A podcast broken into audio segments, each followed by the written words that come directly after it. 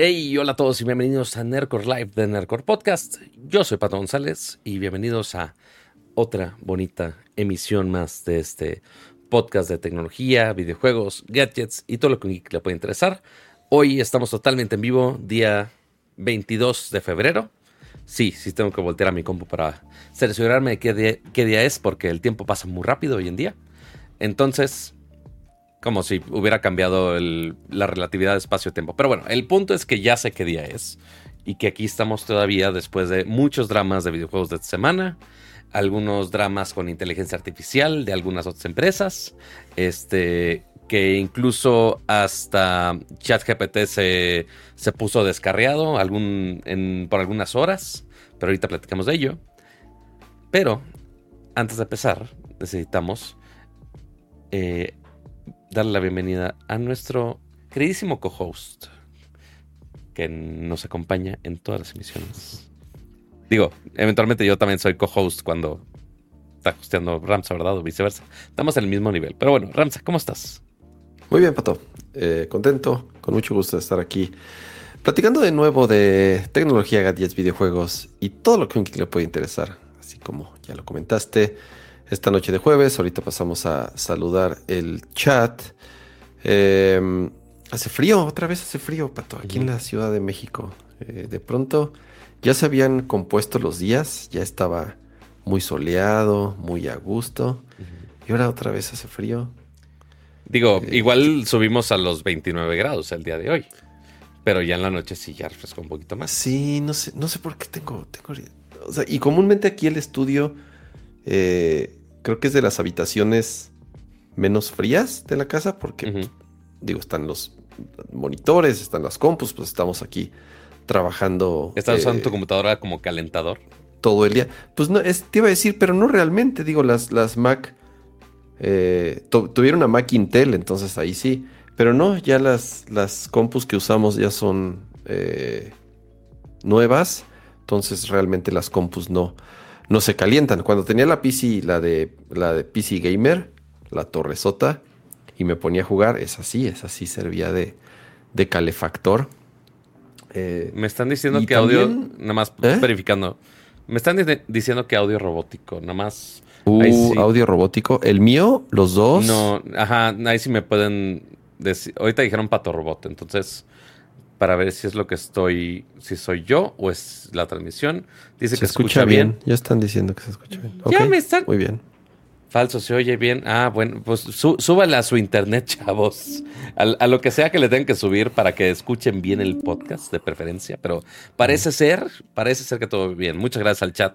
Que por cierto, Qué bonito ver a tantas personas con su nombre en color verde. ¿Qué significa que estén en color verde? Significa que son miembros de Nerdcore Live. Ahí está Plus Fixpacor, Rodrigo Beltrán, Edia Gerti, Juan Pablo, eh, Juan Juan Carlos Olvera, Junior Romero, David Asa, Sergio Morales, Yukio Segura. Muchas gracias por ser miembros de esta bonita comunidad de Nerdcore. Y si van llegando, también recuerden dejar su bonito like. No, no el corazón del chat que por alguna razón YouTube sigue usando, pero dejen su pulgar arriba en, el stream también. Eh, y también, por primera vez, estamos transmitiendo también simultáneo en Instagram y en TikTok. Ah, muy bien, en, en TikToks.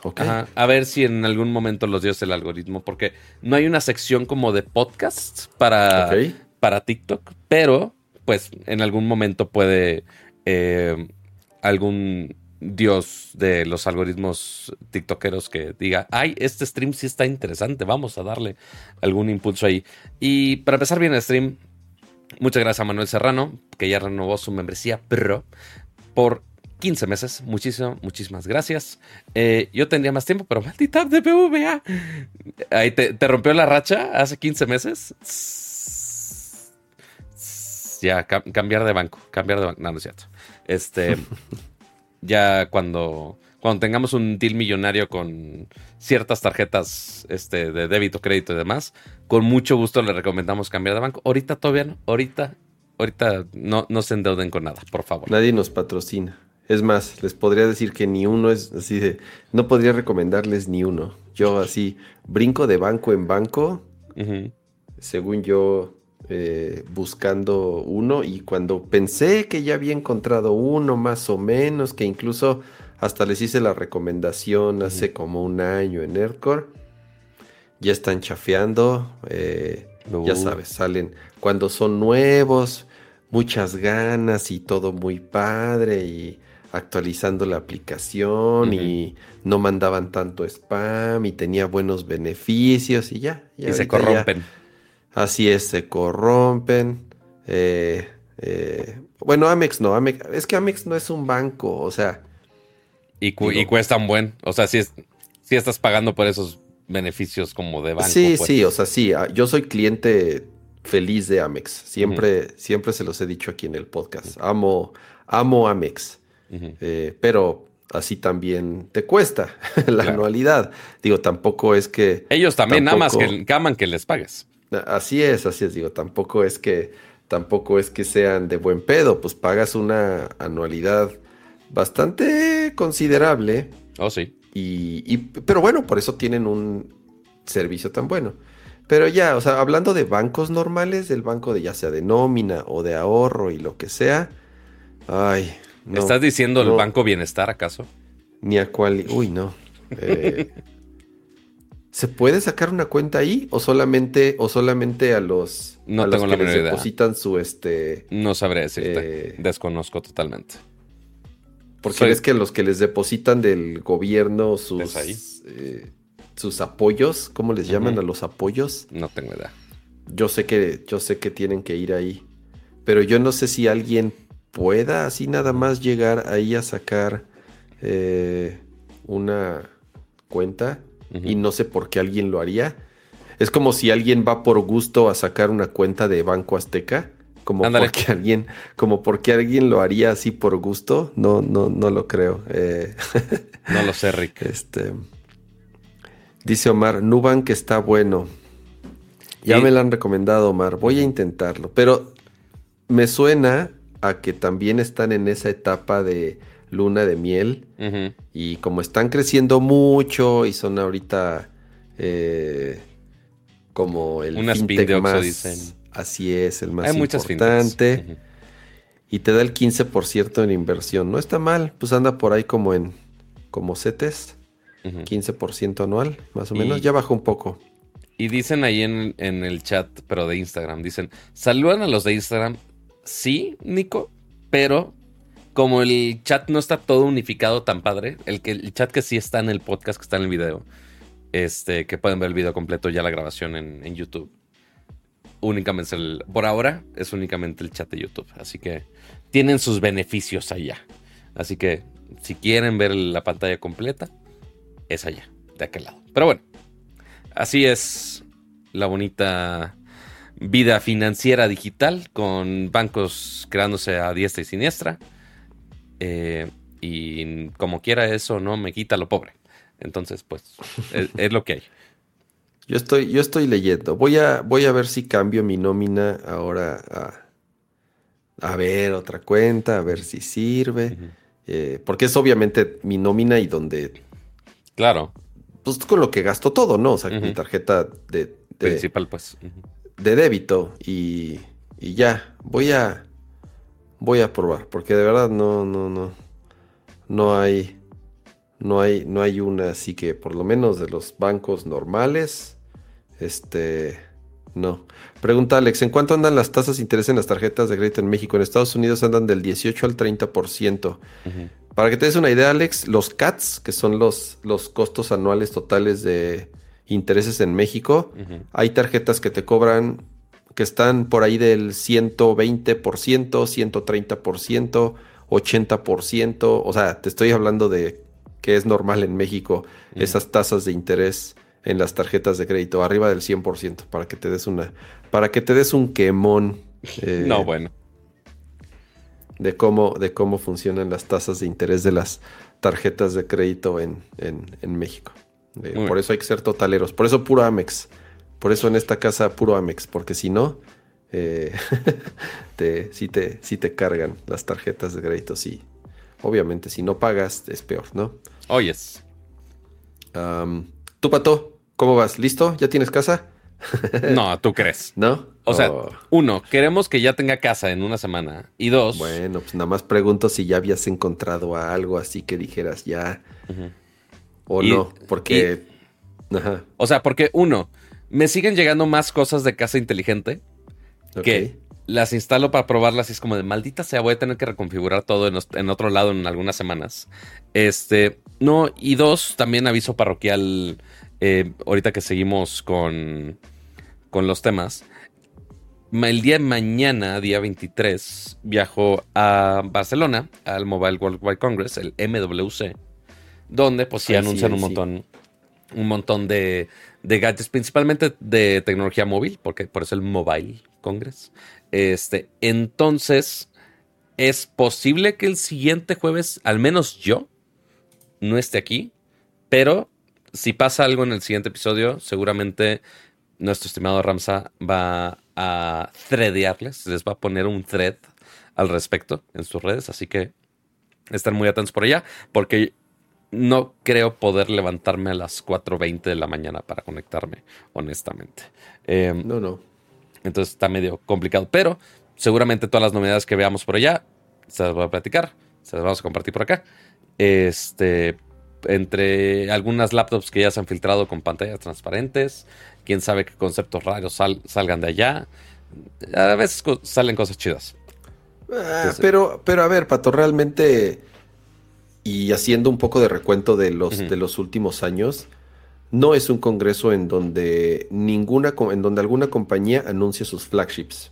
Digamos que para que para sus flagships tienen ya cada quien sus eventos, sus streams, sus lanzamientos, pero que en, que en el de Barcelona lo utilicen para hacer un lanzamiento importante. Yo no recuerdo que haya salido de los flagships, más bien saldrán unos gama media, o a lo mejor algunas actualizaciones o noticias de que sí va a salir un update para este un teléfono que a lo mejor pensabas no iba a salir.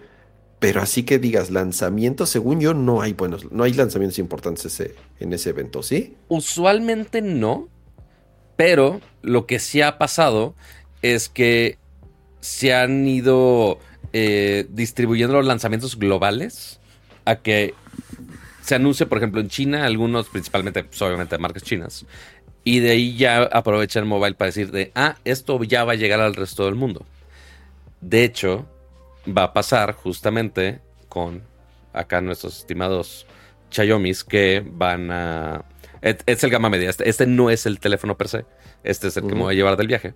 Pero, justamente, ¿por qué nos llevan el viaje? Es porque justamente van a anunciar allá la siguiente serie flagship que es justamente. ¿Por qué está esta escena? Maldita sea. Espérame. Es. No sé. Eso fue culpa mía. Esto. Se va a anunciar esto, que es el Xiaomi 14 Series. Lo han anunciado, lo han ticiado una cantidad de veces brutal. Este, mm. yo no sé por qué no está aquí la foto directamente, porque ya pusieron teasers así de cómo se ve el teléfono y todo. Eh, con su gran. Eh, muchos están diciendo como una galleta Oreo.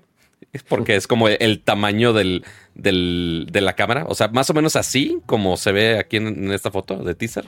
Más o menos así es el tamaño de la, de la cámara que va a tener el, los, los Xiaomi 14. Y es eh, en colaboración con Leica, ¿verdad? Exactamente, sí. Co-engineered, co-desarrollado, co, no sé cuál sea la traducción correcta. Co-ingenieriado.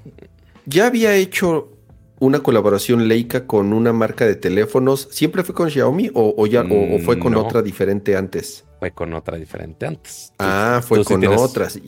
Ya sabía yo que ya había visto yo que Leica había colaborado con una marca de teléfonos. Pues mira, de hecho, empezaron con nada más y nada menos que con eh, Huawei.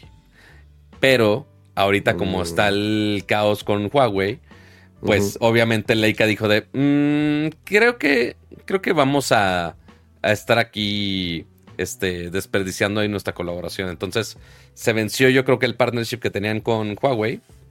Y después pues se migraron a, a, Xiaomi. Y ahora Xiaomi pues está aprovechando justamente las, las bondades de colaborar con estos amos y señores de las cámaras para que podamos tener un, un teléfono con desempeño bastante chido ya dicen que el, bueno, el anterior ya tenía un sensor de una pulgada y demás cosas. A ver qué más le, le meten. ¿Pero qué es el Leica? ¿El lente?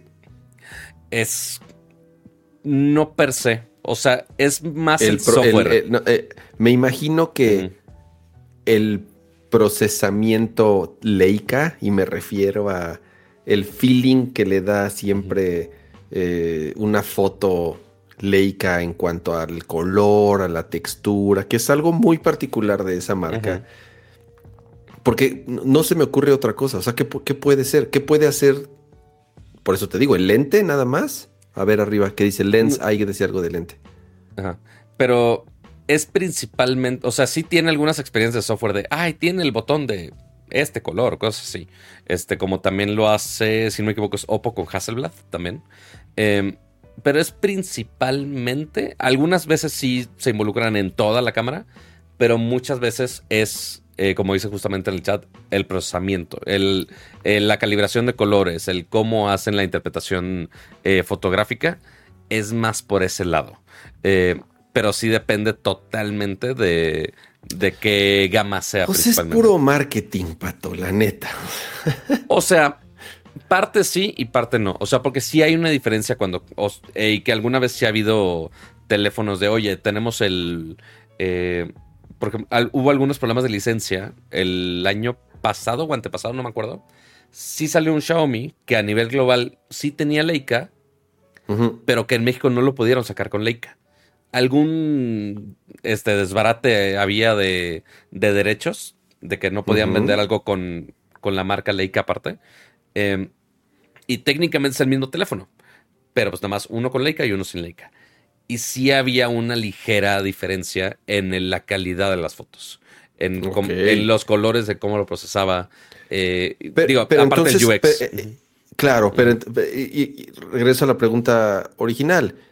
¿Qué, eh, ¿qué tanto es ese partnership? ¿Es eh, a nivel hardware, a nivel diseño de del lente, eh, la, la fabricación del lente, o solamente es software? Y es válido que sea software, insisto. La manera en la que una cámara digital Leica procesa sus imágenes es, es muy particular y sí puede ser por ahí que vaya la colaboración. Pero creo que más de eso, o sea, que te digo que realmente el hardware tenga tecnología eh, Leica, si le podemos llamar así, quién sabe, no, no, no lo sí, Sí, porque Leica parte, o sea, la tecnología de Leica, pues es más, o sea, porque ellos no desarrollan el sensor per se. Este... No, por eso te digo, pero sí los lentes. Exactamente. o sea, sí, Leica sí diseña, sí diseña lentes, pues. Pero de sus cámaras grandotas, del, bueno, los celulares no tanto. Entonces, pues sí, es principalmente software, pero justamente a ver si esta vez anuncian algo distinto porque al menos yo no recuerdo alguna otra vez que hayan mandado a medios a visitar justamente las oficinas de Leica, que es lo que vamos a hacer también este año. Eso está eh, increíble. Lo cual estoy muy emocionado por ello. Eh, deja tú, o sea, sí el teléfono con Leica, sí que padre, pero yo como ñoño fotográfico es como de, ¿qué es esto? Pero sí, este, ahí les platicaré a ver qué, cómo desarrollan justamente este tipo de partnerships para que funcione en un teléfono, como lo es en el caso del Xiaomi en este caso. Muy bien. Entonces, eh, nada más. Me traes, me traes una, una M11 o una Q3, una de esas. A ver, queremos ver, queremos ver cuánto cuesta, nada más para llorar.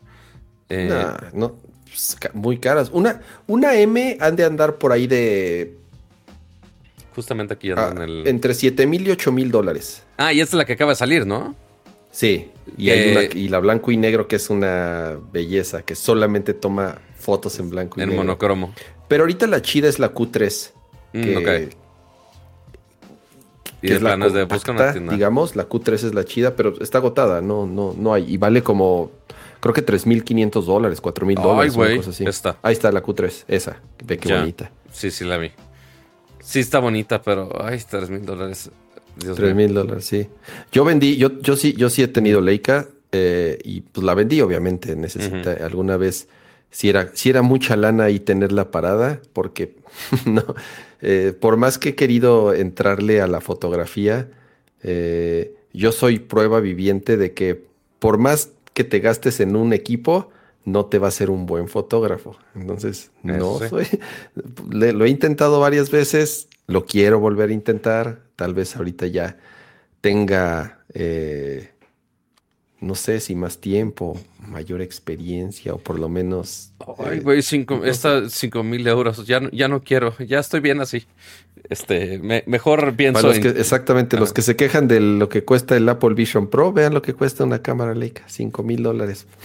Entonces, en ese caso, prefiero el telefonito que seguramente va a costar los mil dólares, mil euros por ahí. Y que tenga fotografía Leica. Y ahí que sí me lo puedo llevar para todos lados. Y aparte es un teléfono, la, la, la, la. Entonces, sus pros y sus contras. Pero bueno, eso es lo que voy a hacer en el MWC y seguramente les estaré contando más adelante sobre ello. Pero a ver, antes de irnos hacia el futuro, al mobile, ahora sí hablemos del caos que ha sido durante esta semana. Porque desde las semanas pasadas hemos estado hablando de, oye, que la inteligencia artificial, que está increíble. Justo el episodio anterior, por si no lo vieron, hablamos de Sora. Eh, Sora, no el amigo de, de, Nintendo, que fue el último del Smash. No, no fue ese amigo. Estamos hablando de la inteligencia artificial Sora, que es un procesamiento de video que te hace básicamente escribir lo que quieras y te genera un video muy, muy, muy difícil de distinguir con la con la realidad a simple vista. Entonces, sí decimos que la inteligencia artificial va a ser el futuro, pero esta semana como que estuvieron un poco descarriadas las inteligencias, ¿no, Ramsa? Eh, una nota en particular, a ver, primero es lo que hemos hablado muchas veces. ¿De dónde viene la información? Eh, todos estos modelos, como se les llaman, deben de, aprender de cosas que ya existen y de dónde están obteniendo esa información y cómo están procesando esa información, evidentemente afecta la manera en la que te da los resultados. Y eh, conectando un poco estas dos noticias, resulta que Gemini o Gemini, ¿cómo se dice? Gemini, lo, pronuncian Gemini. la pronunciación en inglés mamilas es Gemini. Ah, Gemini, ok, Gemini. Vamos a, vamos a tratar de pronunciarlo como, como debe de ser. Eh, Gemini llegó a un acuerdo con Reddit. Bueno, Google llegó a un acuerdo con Reddit. Al parecer de 60 millones de dólares para poder utilizar Reddit como una fuente informativa y poder eh, seguir entrenando a estos modelos. Lo cual me pregunto, Reddit o sea, Reddit es un gran sitio, sí, tiene, está lleno de información, pero así que tú digas, basaría. ajá, pero también mucha estupidez. No, bueno, de, todo, de todo. Por eso hay, es el tipo de cosas que me encantaría saber ya eh, eh, por dentro cómo funciona, o sea, cómo filtran la información, cómo deciden cuál información es eh, fiel o correcta cuál no, cuál tiene eh, ciertos, cierta predisposición, cuál no. Obviamente hay eh, maneras en las que se compara, cruzando información con, otros, con otras fuentes, pero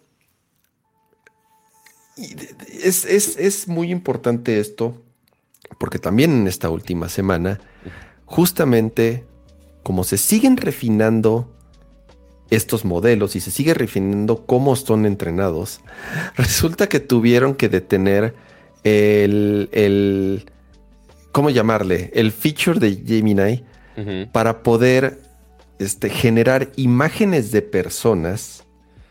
Porque resulta que empezaron a salir imágenes de, que publicaban en redes sociales de usuarios que le pedían a, a, a Gemini ejemplos muy precisos eh, de, los que utilizaban.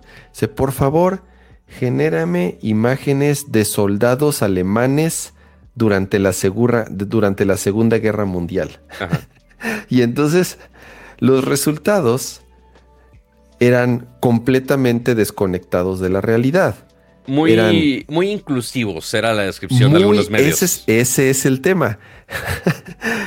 y aquí es en donde se hizo mucho ruido es de, ya ven, por querer ser tan inclusivos y ya es, resulta que las inteligencias artificiales woke, como les llaman, que tuercen la realidad por, por la inclusión forzada. Y es ahí en donde tienes que, o sea, las personas que están haciendo, eh, eh, desarrollando estas tecnologías, las personas que, porque de nuevo son personas quienes están detrás de todo esto, tienen que pintar una línea muy precisa de, eh, de cuándo ser históricamente correctos y de cuándo tal vez tener un poco más de libertad para no ser, como lo resultó en muchos casos, que se les llegó a decir inteligencias artificiales racistas, ¿no? Porque que ahora, por querer, y, ahora le salió al revés, por querer ser menos racistas o más inclusivos, resultaron peor. El resultado resultó ser peor, porque evidentemente estas imágenes pues te podría decir que son hasta un insulto. Sí, o sea, si me dices, oye, eh, es un soldado alemán específicamente de 1943, pues claramente no hay muchos rasgos que, pues, el, primero, híjole, medio podría pasar. Todos los demás es como de, mm, no, definitivamente no fue así. Entonces, con datos históricos, eh, porque ni siquiera es como de, oye, sí hazme una escena más o menos basada en esa época, pero transforman, eh, transfórmala en algo nuevo o incluyele algo, incluyele aliens o incluyele sí, algo hazme, Como, como dicen en el chat, hazme la versión de Netflix. Exactamente. hazme la versión de la serie moderna, la serie de Netflix de soldados de la Segunda Guerra Mundial. Y este, y este es el resultado, ¿no? Exactamente. Pero entonces, con datos históricos que uno esperaría de, oye, dame algo preciso, de, oye, ilústrame cómo se vería una escena de la Segunda Guerra Mundial. Pues ciertamente no es así. Entonces, digo, este es uno de los tantos casos que hicieron con, con esos prompts. Eh, que pues sí eran más basados en datos históricos, no es de cosas imaginadas, porque para cosas creativas sabemos que funciona muy bien Gemini para eso. Em, pero en el caso de querer ser precisos y querer tener información válida, pues no fue así. Entonces, ¿qué hizo Google al respecto? Sacaron este comunicado, este, que dice justamente, estamos trabajando en mejorar eh, esas depictions inmediatamente.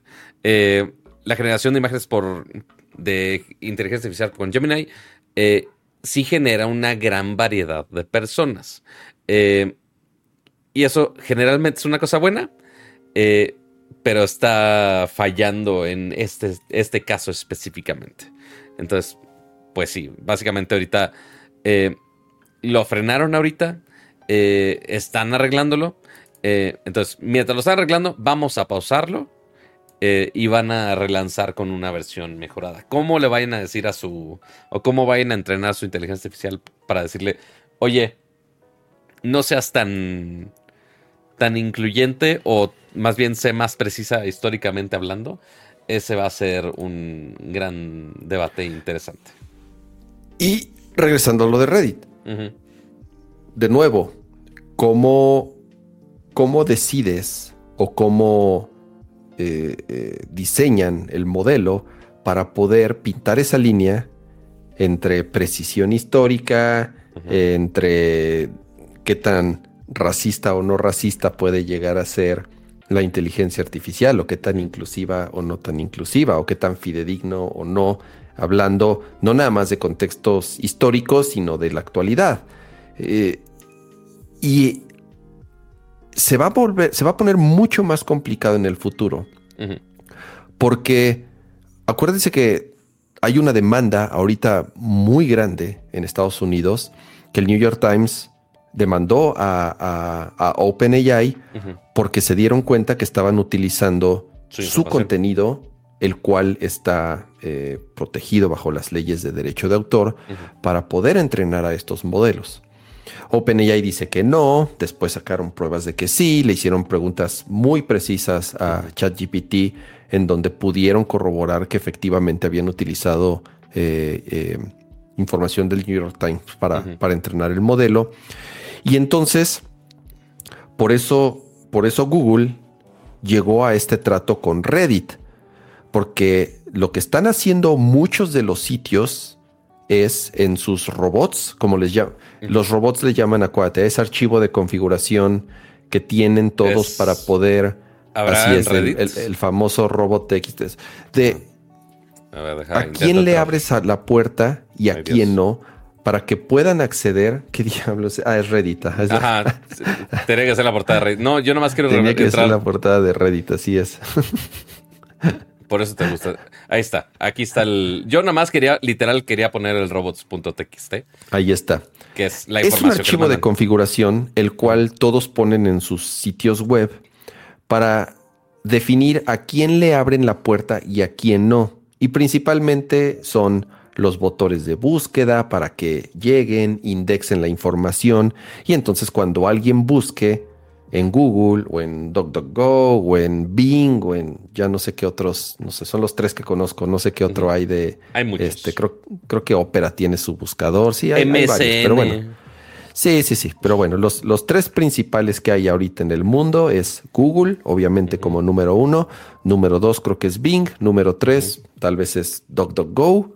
Eh, y sí hay otros por ahí. Pero bueno, lo que están haciendo ya casi todos los sitios o muchos de los sitios es no abrirle esta puerta a los modelos de, o a los, a, los modelos de, las inteligencias artificiales para que consuman ese contenido y lo utilicen para entrenarse.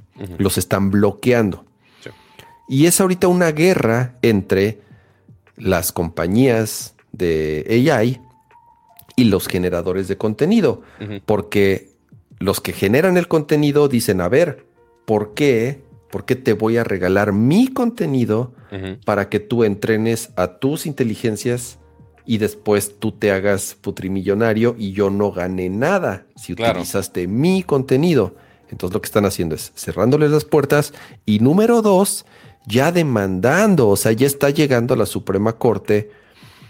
Eh, eh, y oh, lo, del New York Times es como el, el primero, pero realmente son varios medios los que se están uniendo a este esfuerzo para que se pueda de una u otra forma legislar. Lo que ellos dicen es, está bien, que usen nuestra información, pero, a ver, si vas a ganar, si tu compañía ya vale tantos miles de millones de dólares, yo quiero un pedazo de eso porque gracias a mí, gracias a mi información y mi contenido, tu inteligencia artificial funciona, si no, no serviría para nada. Y esto es algo que puede hay un artículo muy bueno eh, eh, que escribe Nilay Patel en, en, The Verge. Em, de que esto realmente puede llegar a algo. Lo, ponen, obviamente lo pone un poco en cuál pudiera ser el extremo que podría detener el, eh, podría tener completamente cómo está evolucionando y que la velocidad en la que está avanzando todo el tema de de AI y los, y los LLMs, porque al final, es lo que te digo, sin esa información y si las demandas avanzan y si la Suprema Corte, después de lo que tarde este juicio, que luego pues, pueden llegar a tardar mucho tiempo, define que estos modelos no pueden utilizar esa información, información que tiene, eh, que está protegida bajo derechos de autor para entrenarse, pues entonces, ¿cómo lo van a hacer? evidentemente eso va a limitar muchísimo la manera en la que, en la que van a seguir aprendiendo y los van a seguir entrenando y qué tan precisos y avanzados van a poder ser, a menos que lleguen a un trato multimillonario que entonces ahí cada quien va a decir, bueno, pues sí nos conviene o no nos conviene, pero eh, está bueno el tema, está... Esto, esto, es lo, esto que pasó con Reddit es lo que va a empezar a pasar, ¿no?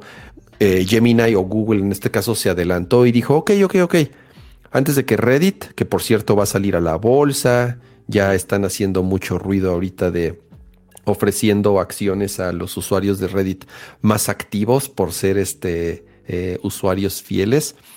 Pero ahorita que va a salir a la bolsa, ahorita que va, eh, Reddit puede empezar a crecer, a tener una mesa directiva un poco más eh, formada como tal, y ya tiene una, ¿no? Pero con todo este tema de cómo se están entrenando los, los lenguajes, pues se adelantaron y dijeron, a ver, mejor te pago, te doy una lana, a mí me dejas escanear todo el contenido y al final pues es, somos de nuevo, nosotros, el producto. Eh, cuando, cuando usas un producto gratis, el que se convierte en producto eres tú, el usuario. Tú eres el que, gracias a ti, como usuario, que estás generando contenido a cambio de utilizar una plataforma, entre comillas, gratis, eh, esa información pues la van a vender van a hacer dinero con la información que tú como usuario generas en esa plataforma.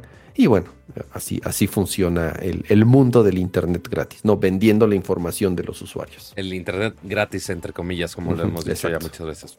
Pero bueno, entonces, eso es una de del tema de las demandas y también pues que Google no se está alimentando bien con Reddit y demás para estas imágenes. Y se dio la casualidad que, no sé si viste esto, Ramsa, que ChatGPT también tuvo como un ataque de locura durante esta semana. Vi por ahí unos prompts que les hicieron y, los screenshots y hasta parecía, hasta parecía este, hasta parecía poesía posmoderna, ¿no? Eh, sí, o sea, literal, así los titulares de todos lados era eh, ChatGPT se, se vuelve temporalmente loco. Este, y asusta a los usuarios porque, pues sí, eh, a ver qué puso aquí. Honey not eh, slowly losing coherency. Así como va perdiendo coherencia el pobre chat GPT aquí. Eh, not some flavoring. ¿Qué le están poniendo aquí?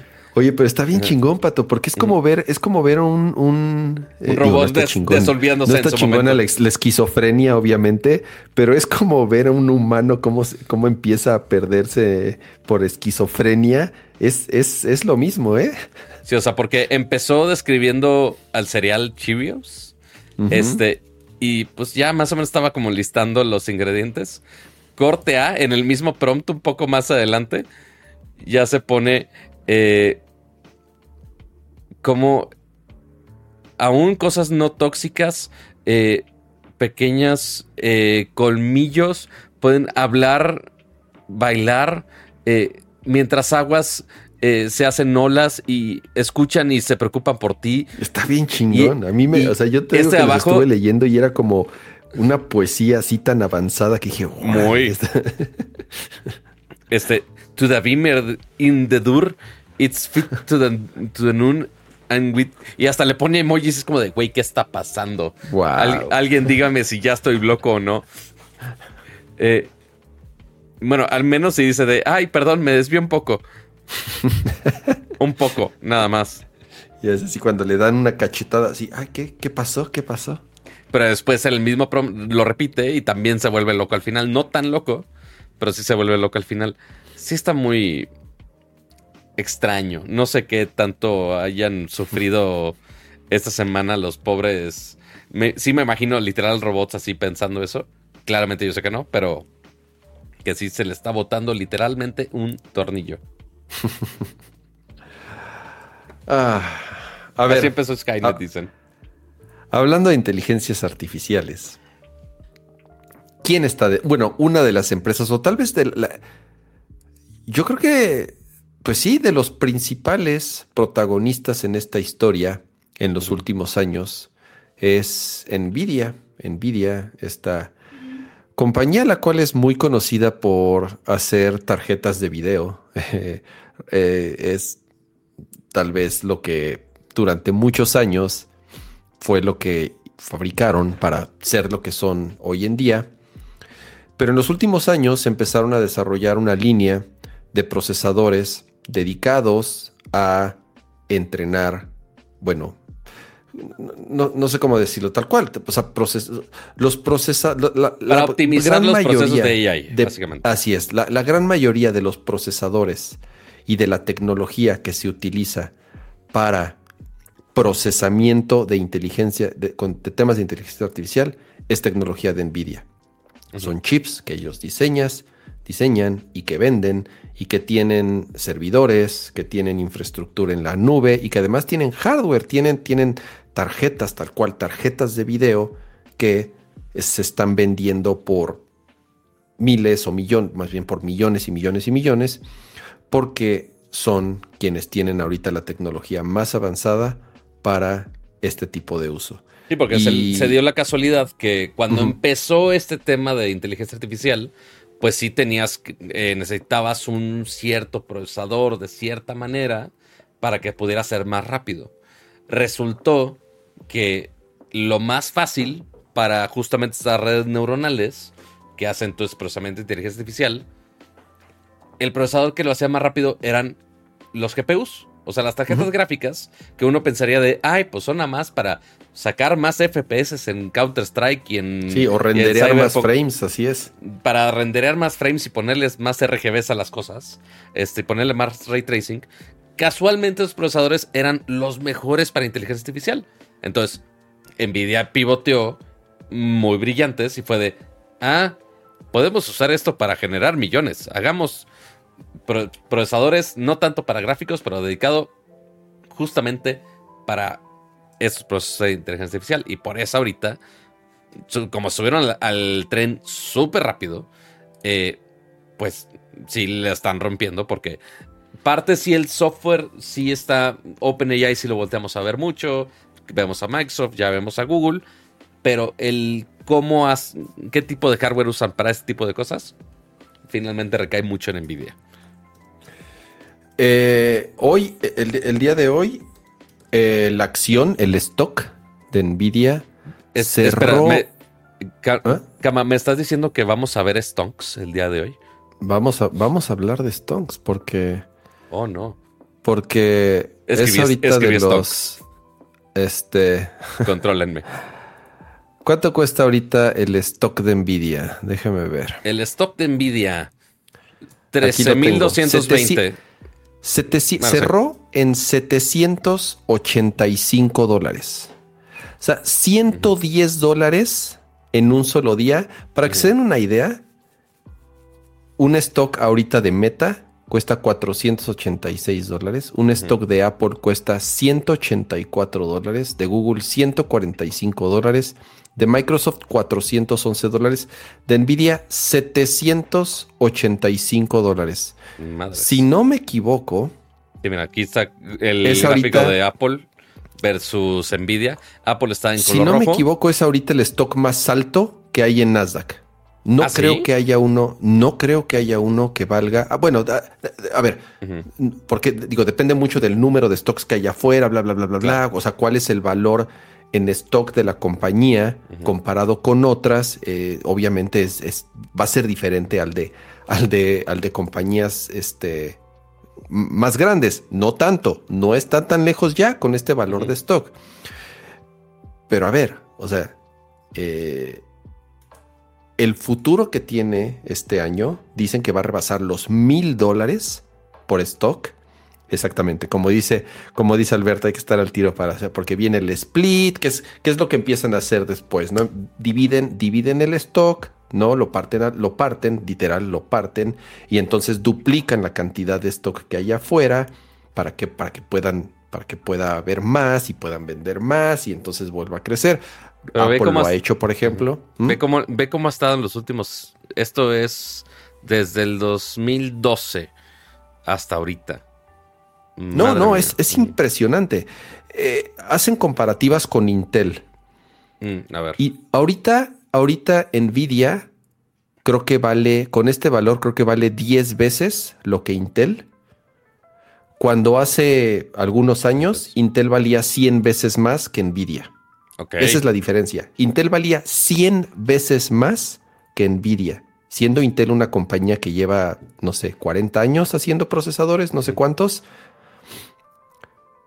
30 y tantos años haciendo, no sé cuántos, bueno, no sé, cuántos años tenga Intel. Muchos, muchos años tiene Intel valía 100 veces más que Nvidia. En, 2020 valía más, más Intel y ya de ahí se fue disparando totalmente. Así es, así es. Ya vale 10 veces más Nvidia que Intel. Les comieron completamente el mercado.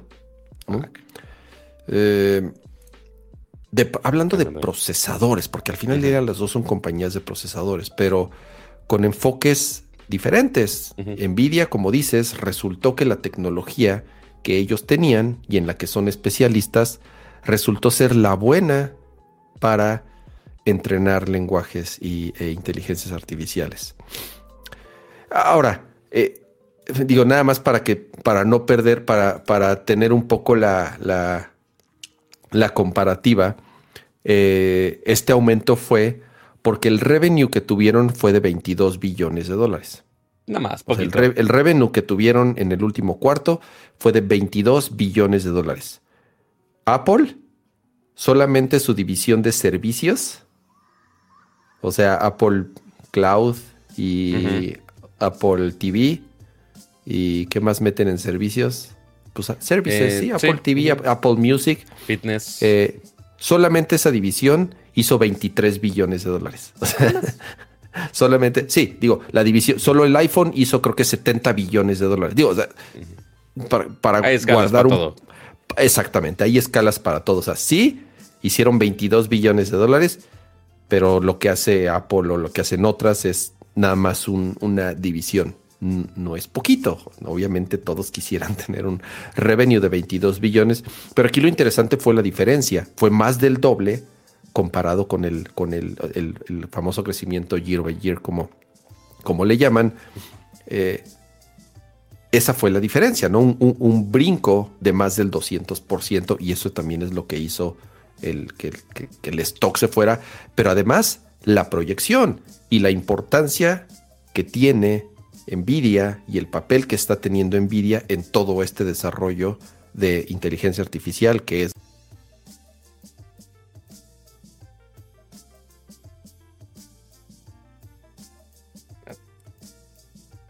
Dicen que va a, que va a rebasar los mil. Eh, pues no, digo yo, yo, no, no, no, no tengo acciones, no tengo acciones ni mucho menos. Pero este, eh, quien le entre a esto es una de las, esta, hay que, ah, el disclaimer, ya sabes, este no es un advice, este, financiero. Este no es, este no es un advice financiero. No me hagan caso, yo no sé nada pero los expertos dicen que las acciones de que quienes le que quien le metió, bueno, obviamente hace años pues sí ya es putrimillonario, ¿no? Pero nada más de unos meses para acá ha duplicado, triplicado su dinero. Madre mía. Lo bueno es que muchísimas gracias a José Luis Sánchez por ese super chat. Dice, "Buenas noches, ¿ya compraron sus stonks del AME?" No, no, resulta que el América fue el primer equipo mexicano en eh, llevarlo a la bolsa a la oh. bolsa. Así es, así es. es el primer equipo mexicano en eh, sacar al Club América a la bolsa mexicana de valores. Y dicen que le fue bien. Dicen, no, escuché bien, pero creo que de triplicó su valor en, creo que a un día de lanzamiento, ¿no? Entonces no sé, digo, si alguien compró, no sé, no sé si funciona igual así en, supongo que sí, no sé triplicó y vendió y pues ya duplicó, triplicó su lana así en, en un par de días. Eh, nada mal. Nada, nada mal. Pero bueno, yo jamás le hubiera metido lana en la América, pero yo sé que hay pasiones futboleras que yo no entiendo del todo. A ver, siguiente tema. ¿Qué tenemos pendiente todavía? Eh, de Walmart. Porque ah. queremos hablar de Walmart. Mira, yo lo único que quiero parecería que esa noticia está rara y que no tiene mucho sentido. Ajá. Walmart compra Vicio, las televisiones, las pantallas Vicio, que según yo sí las venden en México, ¿no, Pato? ¿Sí las venden aquí? Que yo sepa, no. ¿Esas no las venden, las Vicio? Son, En Estados Unidos venden un chingo. En Estados Unidos venden un friego. Seguramente gente que eh, vea este podcast y que ha ido a algún Best Buy o a cualquier otra, bueno, ni siquiera Best Buy, a un Walmart en Estados Unidos, ha visto estas series. Sí, las venden en, Amazon México, güey. ¿Ah, sí? Y en Cyberpuerta y en Walmart México. Sí, sí las venden aquí. Ah, ok, eso sí las venden aquí. Porque según yo, una de las marcas de teles que tenía Walmart aquí en México era Advio, no tanto Vicio. Pero, pues bueno, ya si hay distribución aquí, pues también podría afectar. Entonces, ¿qué pasó?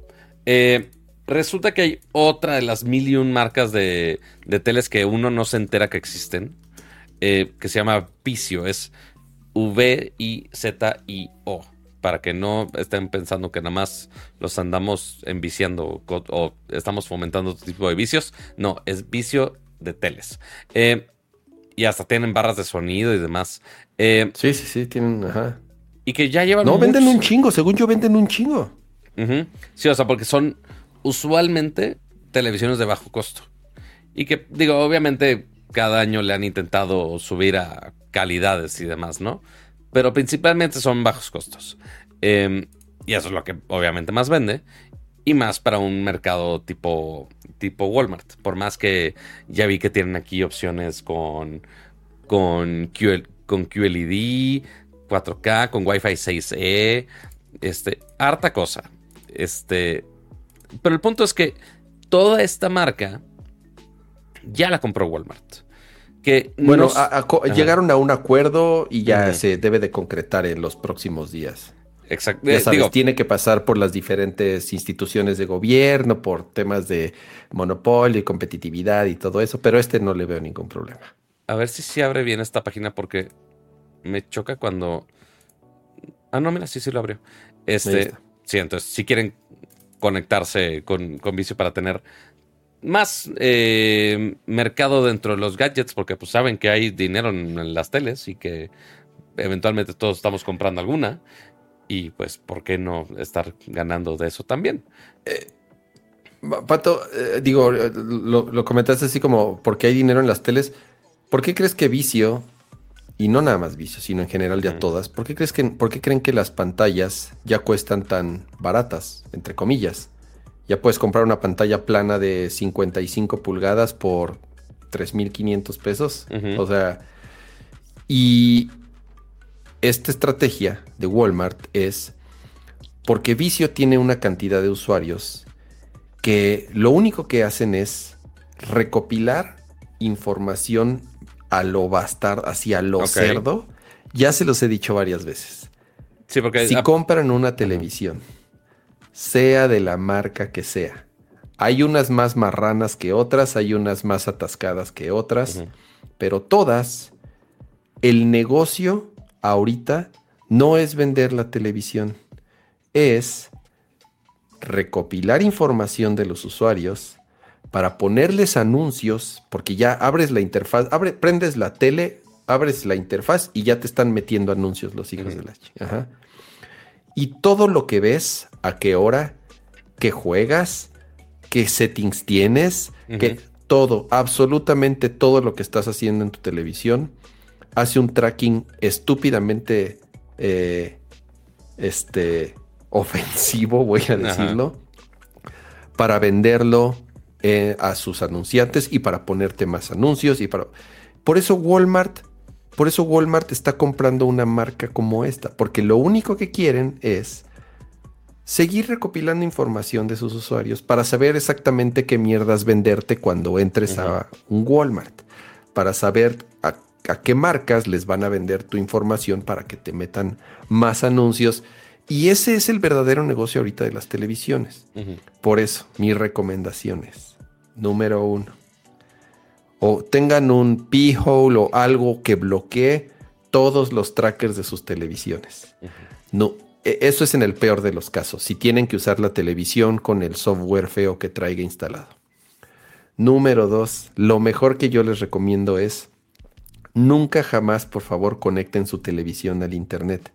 Solamente háganlo cuando es nueva, por favor, para descargar tal vez la última versión del software o a lo mejor hacerlo cada seis meses para descargar la última versión de software. Pero como funcionan las marcas es que al año ya no vas a tener updates, no se preocupen. O sea, ¿para qué? Porque pues quieren que compres la nueva. Entonces, tu televisión a lo mejor va a tener updates los siguientes seis meses, el siguiente año, si bien te va. Pero después le van a dejar de dar soporte para que te compres otra televisión, ¿no? Exactamente. Mi recomendación va a ser, ya sé que van a decir que soy un fanboy de lo peor, pero no hay como un Apple TV. ¿Por qué? Porque un Apple TV, o sea, Apple no, Apple no vende tu información a, o sea, Apple, el negocio de Apple no es vender tu información a otras marcas. Apple vende hardware, porque incluso los Rokus son muy baratos porque también los Rokus te llenan de anuncios, y también venden tu información. Por eso son tan baratos. Por eso los Amazon, ¿cuál es la mierda esa del Fire Stick?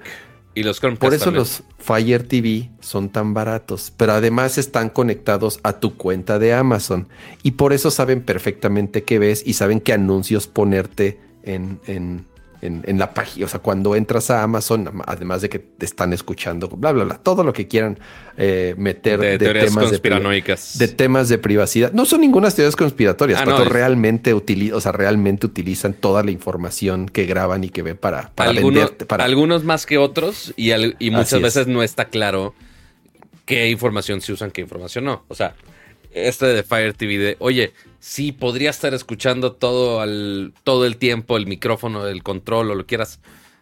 De que pueden, pueden. De que sí están haciendo todos mal uso al... Siempre no lo tenemos 100% cierto, pero de que sí hay hartas posibilidades, hay hartas posibilidades. Pero, ¿sabes qué es mejor, Cama?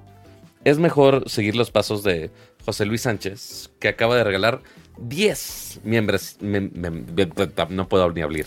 eh, 10 membresías de Nercor Podcast, que se las ganaron Sergio Leiva, Mike, Mike Cruz, Ali Lutier, Gerardo Estrada, Alberto C., Alberto Slipok, H. Daniel C.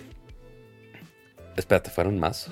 ¿O por qué? Ah, ya, ya, se contaron los, los del chat. Muchísimas Entonces, gracias, José Luis. Muchísimas, muchísimas gracias por esos 10 Dice suscriptores Omar, extra. ¿me estás diciendo que mi Xiaomi TV me espía? Espera, Ah, busquen un video que hay de Linus que hicieron una investigación de todas esas cajas de streaming, sobre todo las chinas. Ajá. Digo, perdón, perdón que sea como tan directo en decir, Ajá. pero son las más, este, las más manchadas en ese Nada más sentido. agresivas. Hicieron un análisis de tráfico de qué es lo que hacen. Bueno, no nada más, al estar conectadas a tu red, no nada más están mandando información de lo que estás viendo, sino que están, sino que están mandando información de, de- de cosas que están pasando en tu red local, de otros dispositivos que Mm, están conectados en tu red local y que lo están mandando, no sé si al Partido Comunista Chino o no, no sé, no sé a quién demonios lo están mandando, pero los paquetes están saliendo todo el tiempo. Ajá. Mi recomendación fácil es un Apple TV.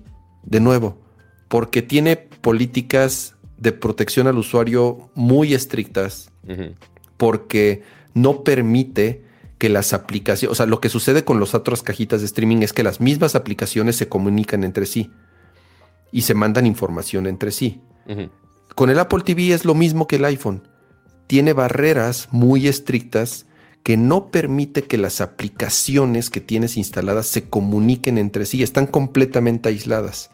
Y además no saben, no, no saben qué estás viendo. Bueno, saben ellos qué estás viendo, pero digamos que Netflix lo sabe porque tú eres usuario de Netflix y ellos saben qué estás viendo. Pero al final del día.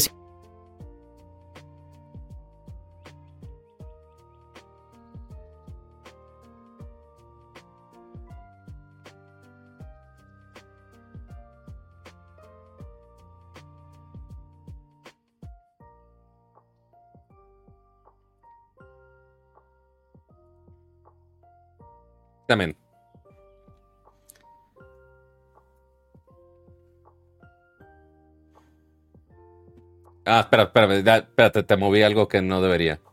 Eh, yo te moví algo acá. Espérame, espérame, espérame, espérame. De tu audio. Eh, quise arreglar algo y fue de, espérate, no se escucha. Ahí voy, ahí voy, ahí voy, ahí voy. ¿Por qué le, por qué le muevo esto cuando no debería? Yo No, espérame. Está Link Voice Chat. Aquí está. Ya. Ya, perdón. ya, ya estoy. Eh, es, Ok. es básicamente lo ya de me los... quería censurar, Pato, porque si no, los No, de Xiaomi eh. no te iban a llevar de paseo, ¿eh? No, No, por eh. estar diciendo que... No, como quiera, sí. Este, no, básicamente ahorita eh, lo muteé sin querer. Es que aparentemente en la, en la transmisión de Instagram y de TikTok estaba tu voz duplicada, específicamente tu voz duplicada. Entonces creo que fue problema mío que lo estaba mandando a un output que no debería. Eh, pero bueno, eh, siguiendo con el mensaje patrocinado por- con el Partido Comunista, estabas hablando de, eh, de la recomendación de Apple Sí. TV y finalmente... Sí, ya. Así es. O sea, yo que he usado todos: eh, Google, LG, Samsung, de- bueno, Sony usa Google, eh, Roku, eh, el de Amazon. He utilizado todos. Y de verdad, no hay ninguno que sea independientemente al tema de la seguridad y de la protección a tu información y la privacidad y eso, el Apple TV es el más rápido. y el más caro. O sea, es el más caro. Sí, obviamente es el más caro. Pero también el nuevo ya vale 3.500 pesos. No estoy diciendo que sea poquito. Pero a ver, es 4K, es HDR, soporta Dolby Atmos. Eh, o sea, te manda la señal a los frames por segundo. Por lo que, eh, o sea, si, si, si, digamos que si el contenido está 30, te lo manda 30. Si la película está 24, te lo manda 24. O sea, adapta el output al contenido. El, el UI es rapidísimo, las aplicaciones abren rapidísimo. Para mí, independientemente a todo el tema de seguridad, no conozco ninguno que sea tan rápido como el Apple TV. A lo mejor un PlayStation 5 o algo así, pues sí, obviamente, ¿no? Pero hablando de cajitas de streaming, para mí el Apple TV es el, es el mejor de todos. Híjole, quiero hacer, o sea, porque lo que están poniendo en la encuesta, de encuesta sí es muy buena recomendación, pero nada más tengo cuatro opciones. Entonces, ¿qué ah, usas para ver tu TV? O sea, porque hay muchos que sí usan... ¿El software que viene? Mira, primero voy a poner, eh, primero, si usas tu Smart TV directo, o eh, caja de streaming. Entonces, vamos a poner no, no, No, no, no, ahí te van. Según yo, las cuatro opciones son el software de tu tele. Ajá, le voy a poner sea, el que sea. Dos, Apple TV. Ajá. Tres, Roku. Ok. Cuatro, Amazon. Ok, descartarías Chromecast. ¿Sabes qué pasa? Que el pedo de Chromecast, Pato, es que no es una caja de streaming. Tú conectas tu teléfono a esa madre. No. Y es tu tel. No, ya tiene control. O sea, ¿ya es, ya es una caja independiente. Ya es un dongle, un dongle, el bonito dongle independiente. Nah, yo, yo no lo usaría. Creo que no conozco a nadie que use esa madre. Gracias por, gracias por decirme que soy nadie, gracias. Este, pero sí, ya tienen, ya tienen un par de años. el de Amazon? ¿Ya no usas el de Amazon? Recordemos que tengo dos teles. Este, pero ah, en la de allá, porque sí, será la, la de LG, pero ya es una tele muy vieja que no se ha actualizado claramente. Entonces ahí le pongo Fire TV. En la otra, en la de mi sala, la que uso el 90% del tiempo, uso Google TV. Que ojo, ese Google TV, según yo, no lo venden oficialmente acá. Según yo, no estoy totalmente seguro. El de Google. El de Google, porque ya sabes ah, cómo pues es con más razón y lo venden en México. Según yo, nomás venden el HD. No estoy totalmente seguro. Yo sé que en Amazon ya está, pero según yo, oficialmente Google no lo vende acá. Pero buscaré el dato. Pero bueno, ya les puse la encuesta. Eh, si usas la Smart TV, el software de tele, si usas Apple TV, si usas Roku, si usas Fire TV, ahí les dejo la bonita encuesta para que lo chequen. Sí, porque otra opción son las consolas de videojuegos. Sí, bueno. tanto PlayStation como Xbox también ya tienen las aplicaciones. Entonces, digo, sí hay más opciones, pero según yo, esas cuatro son como las más populares. Sí, como dice Guillermo, yo uso mi Xbox, tiene razón. Eh, pero no podemos darle a todos los demographics ahorita con cuatro opciones de encuesta. Eh, y duda para Muchísimas gracias a Mario por ese ah, super chat. Y dice: eh, ya se enteraron de TV, una compañía en Estados Unidos que está dando TVs gratis en 55 pulgadas 4K, con cámara siempre activa y pantalla secundaria con anuncios todo el tiempo. Leí la nota, güey, o sea, digo, hay clientes para todo. Y alguien que le dices, te voy a regalar una televisión.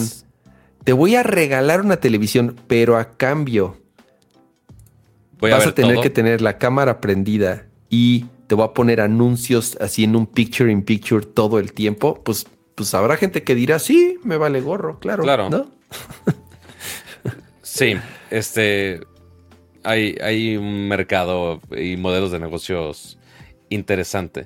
¿Ves? Hay unos. Ah, bueno, y aparte que Google está separado en Android TV y Google TV. Que, ojo, Android TV es el que está integrado en las teles de Sony y otras marcas. Ese yo usé un rato. Y sí platiqué de mi experiencia de cuando compré la, la, OLED que tengo de Sony. Lo utilicé un rato y mencioné como algunos pros que tiene. hay, hay, cosas que me gustaron, pero es muy lento. Es muy, muy, muy lento. O sea, a mí me desesperó. Estoy tan acostumbrado al, a la velocidad del Apple TV que este es muy lento. Entonces ya también terminé comprando otro Apple TV y ya también y ya le desconecté el internet a la. Que te compré. El que me trajiste de Estados Unidos, así es. Exactamente. Muy bien. Pero bueno, esas me están votando ahí en las cuestas. Al rato. Bueno, al rato vemos los resultados. Pero mientras ahí está la bonita votación. Y ya son casi las 10.43. Y hay mucho de videojuegos. Pero yo creo que la última nota del día de hoy de, de tech específicamente. Este. O sea, sí, Google aumentó cosas, algunas cosas. Sí, eh, Samsung va a actualizar este, teléfonos viejos. Entonces, la generación anterior también va a tener su Galaxy AI. Entonces, pues parte, pues se le va a ir la magia al exclusivo de los nuevos teléfonos. Pero la noticia que causó conmoción. Y el. ¿Cuál, Pato? ¿Cuál? La noticia que causó conmoción el día, esta semana, fue que seguramente ustedes han eh, escuchado o han sufrido de que se moje alguno de sus gadgets. Y usualmente, este, y hasta se hizo meme, eh, cuando si alguien se da en la madre, es métame en arroz.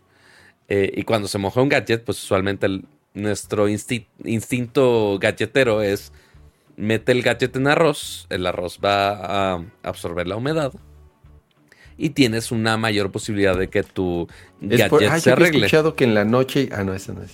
y que el racista. el chiste racista horrible. No, bueno. No, yo, yo había escuchado que ponías, ponías toda la noche en arroz el, gadget y no nos llegaban a arreglarlo. No teníamos que llegar a, esos, a esos puntos. Pero eh, el detalle es que ahora Apple dice que no lo metas en arroz. Eh, ya es un dictamen oficial de parte de Apple. ¿Y cómo es oficial esto? Eh, pues bueno, lo pusieron en una de sus páginas de soporte. Eh, que pusieron, oye, ¿qué pasa o qué hago si se detecta líquido en tu teléfono? ¿Qué haces? Y pues digo, claramente saben de algunos remedios caseros, pero ya pusieron un punto muy específico que dice, no pongas tu iPhone en una bolsa de arroz. Hacer eso podría dejar... Podría dejar que algunas pequeñas partículas del arroz entren a tu dispositivo y dañen tu teléfono. Como dice, como dice Mike, pensé que era algo como de México, pero no, no, o sea, sí es algo. No, sí es algo súper, súper común en todos lados. Pero sí, entonces eh, tampoco es como que digan, ah, si lo metes en arroz se va a echar tu garantía o algo así. Pero claramente Apple no está tan feliz de que metas tus teléfonos en arroz. Em, y que no uses tampoco, eh, que no uses ni ninguna fuente de calor, o sea, con una secadora, ni con aire comprimido que eso también lo hubiera pensado yo. Principalmente cuando le entra agua al, al plug de, de carga. Se le queda alguna gotita o algo así. Entonces, pues ya con tantito aire comprimido, pues ya sale finalmente. Pero tiene sentido de que si le pones aire comprimido, pues también estás empujando a que esas partículas puedan entrar por cualquier otro orificio o daño que tenga tu teléfono. Y pues sí ayuda a que se dañe.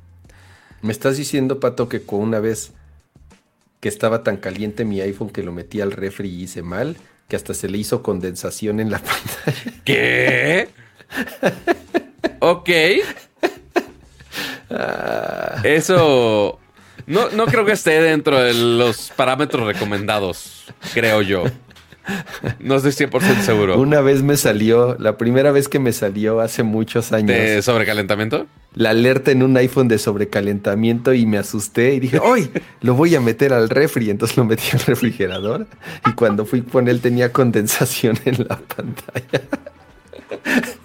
Aquí una masterclass que ni siquiera necesitamos que Apple nos no, los diga.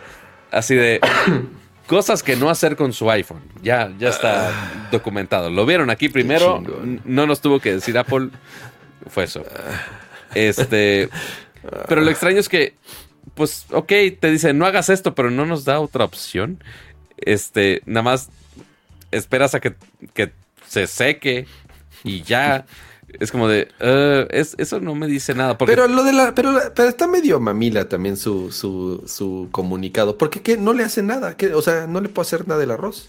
Digo, yo no sé si. Dice que podría, pequeñas partículas podrían dañar pero, el pero teléfono. a ver, es como, es como si tuvieras, es como si usar el teléfono en la playa o como si tuvieras tierra en, o sea, polvo en, hay polvo en todos lados, hay partículas más finas en todos lados. Sí. A lo mejor que se raye la pantalla podría ser, pero pregunta seria.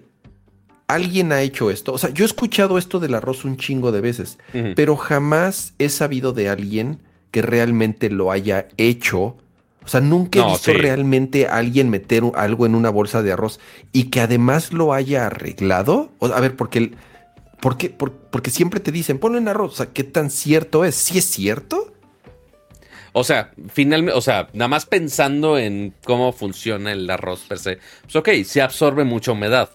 Digo, ahí estaban diciendo, oye, pues, los paquetitos de sílica. Ok, los que vienen así en tus gadgets para que no les entre la humedad. Pues sí, son justo para esto, para, para absorber la humedad que haya este, en el ambiente. Y más si lo pones en una bolsa de arroz, pues claramente pues todo lo que esté eh, humedad dentro de este teléfono, pues lo va a absorber ese arroz. Ese es el concepto antes de que estuvieran los teléfonos que ahora son resistentes al agua, que la gran mayoría de los flagships lo son, ya no lo he visto tan común. Pero hace muchos años, sí era súper común. O sea, sí me tocó en algún momento, afortunadamente no me pasó a mí, pero a algún conocido que, oye, se le cayó el teléfono a la alberca o que lo mojó por X o Y razón. Y sí, la solución es meter un arroz, porque también, eh, digo, esos con gadgets que es- ahorita ya son resistentes al agua, pero por ejemplo, también hay otros como se hace tabletas o computadoras que, oye, se le chorreó un poquito, tampoco les voy a decir de, oye, va a solucionar si se le cae todo a un litro de agua encima del teclado de tu laptop. Ok, no, eso posiblemente no lo va a arreglar una bolsa de arroz. Sí, Pero- o si le cae Coca-Cola, que el pedo Ajá. no es el agua, es el azúcar. Y otras Exactamente. mierdas que trae la Coca-Cola. Correcto. Pero para pequeñas situaciones donde haya entrado humedad a un dispositivo, ok, eso podría ayudar para esos lugares donde es complicado poder secarlo. Porque si dice Apple, ah, oye, pues sí, seca el dispositivo, es como de, ajá, ¿y cómo le hago para lo que está adentro del dispositivo? Está difícil. Y más cuando son partículas tan chiquitas y, pues, por supuesto, transparentes, que entonces no se puede ver tan fácil. Entonces, el arroz puede abarcar un mayor espacio y de una manera un poquito más consistente. Em, sí he visto que funcione. No es... Sí, no, ya, ya estoy Ajá. leyendo en el chat que sí, o sea que varios lo han hecho y que realmente funcionó. Sí. Me sorprende que no te haya tocado. Pero... No, no, de verdad no. O sea, sí he escuchado la, leyenda y el- los La memes leyenda. y los chistes, pero nunca he visto realmente que alguien lo haga y nunca he tenido tampoco así la suerte de que algún conocido le haya pasado eso y haya hecho lo del arroz y me haya dicho, oh, fíjate que sí funcionó. Es, Es- más por cosas que he escuchado en internet. estaría interesante. Necesito que Linus haga este video. Este de dos gadgets idénticos que no sean a prueba de agua. Que los mojen exactamente igual. Uno lo metan en arroz, otro no. Y a ver cuál tiene menos daño. Eso sería lo ideal para hacer esa prueba. Y Sí. es, es- es muy Mythbusters de mi parte, pero pues es, es lo que hay, chavos, ni modo. Eh, pero no, no tengo presupuesto para hacer esas pruebas, lo siento. Eh, muy bien. Ahí si alguien en, en el chat de Instagram ha metido sus gadgets en arroz, también nos puede decir. Según yo ya arreglé lo del, lo del audio doble. Ahí me dicen si sí o no. Cool. No sé. Muy bien. Ahora sí, esa es la última nota que tenía de tecnología. Se me, se me hacía importante. Está Y, buena, está buena. Ajá. Está, está muy de nerdcore. Este. Pero ¿por qué la agresividad de Ali? ¿De qué está, qué está tomando Pato? ¿Por qué la necesidad de la otra palabra? Estoy tomando té helado. Es agüita con polvito de A lo mejor, a lo mejor eh, por- porque tu vaso está medio exótico. Es un maldito vaso del Starbucks que me regalaron, ni siquiera que compré. No, no fomento el que compren los vasos cada maldito segundo como Funkos o como termos de. Que aparte, aparte esos vasos valen como 500 pesos, ¿no? En Starbucks. Son bien Yo una vez fue así de, ay, este está bonito. Ah, cabrón, ¿por qué cuesta 450 pesos un vaso? Porque así son. A ver, para cerrar tecnología, la encuesta, después de 12 minutitos, 126 votos, gracias a los que votaron. Eh, no, reportar la encuesta no. Quiero terminar la encuesta. Termina la maldita encuesta, finalizar la encuesta. 52% sigue usando su Smart TV. El 34% usa Apple TV. 9% Roku y 3% Fire TV. Eh, me, parece. no pude poner un botón de otros, pero pues ya después hacemos más encuestas por ahí. Me sorprende el de Apple, que, esté alto. Eh, diría el meme este de. de hay, gente conocedora aquí. no, bueno. Pero sí, lo más común es que la gente utilice el software que viene ya en su televisión. Hace sentido. Obviamente, si ya vienen así, pues como para qué le conectarías otra caja. Y está bien. Al final, pues, ya sabemos.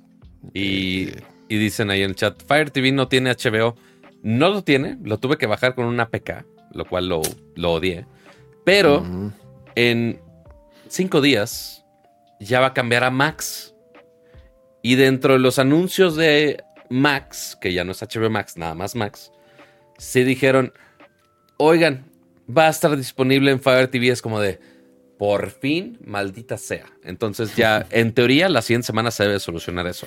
Y muchas gracias a Ponky por renovar su membresía pro. Muchas, muchas gracias. Bienvenidos a ustedes. Muchísimas gracias por convertirse en miembro pro. Recuerden que la mejor manera en la que pueden apoyar a este podcast, usted que nos está viendo en YouTube, usted que nos está viendo en Instagram o usted que nos está viendo en TikTok, ahorita que estamos en más plataformas, tenemos eh, tres diferentes niveles, llamémoslo así, de suscripción en la que ustedes se meten en YouTube, dicen, me encanta este programa, quiero apoyar a estos muchachos emprendedores con una pequeña suscripción. Tenemos tres distintas con tres diferentes costos que se adaptan a cualquier eh, nivel de economía familiar y es una pequeña suscripción que nos apoya para poder seguir produciendo este podcast semanal. Y muchísimas gracias a Ponky por convertirte en miembro pro. Y, dice Alfred en TikTok, hola Cam, acabo de estrenar el Analog, el Analog Pocket y es una maravilla, gracias por la recomendación. Cool, muy buena compra. Es eh, un gadget para. Es un gadget así para toda la vida. Me encanta el Analog Pocket. Bien, y eso es una bonita transición para que nos vayamos a los videojuegos, videojuegos, vamos para los videojuegos. Ah, muchos temas de videojuegos, Pato, y son las 11 de la noche. Así es, así que vamos a tener que hacer un speedrun aquí. vamos a hacer speedrun. Porque, a ver, toda esta semana fue básicamente anuncios de, ay, vamos a mover ya todos los juegos a otras plataformas porque no nos da la vida.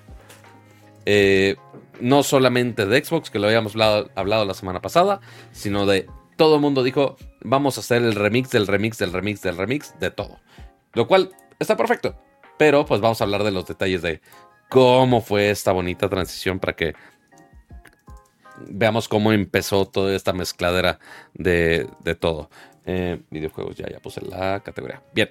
Eh, y muchas gracias a Pablo Muñoz ya por 35 meses como miembro Max. Muchas gracias, qué amable. 35 meses, casi tres años siendo miembro Max. Muchísimas gracias, Pablo. Esos eh, son seguidores fieles de Nerdcore. Muy bien. A ver, ¿con cuál de todos los de Empezamos con Nintendo Direct, ¿no? Quiero pensar. Pues empezamos con Nintendo Direct porque es lo más fresco. Además, es, fue tal vez lo más importante de la semana. Eh, a ver, te diré. Pensábamos que podía ser lo más importante de la semana, aunque al mismo tiempo tampoco mis expectativas estaban muy altas. Eh, lo cual. Porque era un partner showcase. a ver, ahí te va. En febrero son los Nintendo Directs más o sea, eh, si tú te vas a los Nintendo Direct de los años anteriores, los mejores y los más importantes y los que tenían los lanzamientos más grandes del año eran los Nintendo Direct de febrero. Era donde decía, a ver, ahí les va, ¡pum! Todo lo que viene en el año. Era el de febrero. Y ahorita no hubo. No hubo un Nintendo Direct de febrero. O sea, sí hubo. Me refiero a que no hubo un Nintendo Direct de First Party, sino que fue uno de, eh, partners, como les llaman, en donde dijeron que iban a mostrar cuáles son los juegos que van a salir los próximos seis meses, la primera mitad del año. Y mm, muchos refritos. Ah, claro. Ya, eh, mira, ahorita también vamos a conectarlo con otra nota que hay ahí que a mí sí me, me dio, me, me, causó un poco de shock, si es que es verdad. Ok. Pero si esto es lo que le depara o si esto es una señal de cómo va a ser el último año de vida del Switch. Bueno, no, es que se vaya a morir, pero bueno, el, último año oficial del Switch antes de que llegue la siguiente consola, pues va a ser una despedida medio tristona, en mi opinión. No sé, Pato, ¿a ti qué te pareció? Pues mira, no había tantas expectativas por el hecho que justamente era partners, entonces eran third parties, pero también al mismo tiempo había muchas expectativas, nada más por el simple hecho de que Xbox ya había dicho, oye, vamos a sacar juegos en las plataformas y pues justamente en un stream de partners pues era el momento perfecto para hacer los anuncios y justamente eso hicieron. Porque a ver, dentro del, del direct y empezaron luego, luego con ese, que fue lo peor de todo, es como de, ah, no vamos a perder el tiempo, ya, bye. Vamos a desquitar. El primer juego que anunciaron en, dentro de la transmisión fue Grounded justamente este juego muy este, aracnofóbico. Ay, muteate, por favor. No me demande, señor Nintendo. Pero, bueno, señor Xbox en este caso, ¿verdad? Pero este juego de querida encogía a los niños, pero versión juego, que ya lleva muchos años en Xbox. Pero. Tuvo un pues, early access, no sé, como de dos años, algo así. Muy largo. De que, de que saliera la versión 1.0. Exactamente.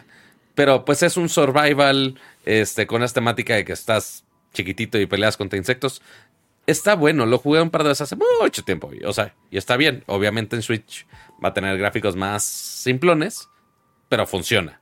Eh, y ese fue el primero que anunciaron oficialmente de, Xbox que va a llegar al Switch, si no me equivoco, 16 de abril de 2024. O sea, ya en unas semanitas ya llega este juego. Iba a tuitear de, ay, es el primero que llega de Xbox, pero no, ya más adelante en el show no, no lo pusieron así directamente, pero hay... Moteate, cosa. Me está gritando el direct. Eh, pero ya, como una pequeña compilación de juegos, aquí está. Ya que termine el Pocket Card Jockey Ride On. Eh, Eso está bueno, ese juego. Ajá. Aquí ya llega. Don está Pentinent? Aquí está el Pentinent es otro juego de Xbox Game Studios. Entonces aquí ya ves que, que va a ser un Nintendo de Xbox Game Studios como de, oh, por Dios, ¿qué es esto? Y este ya está disponible. Eh, desde que se transmitió el Direct, dijeron, ah, disponible mañana. Entonces, técnicamente, ya lo pueden jugar. Eh, esos fueron los dos de Xbox que anunciaron.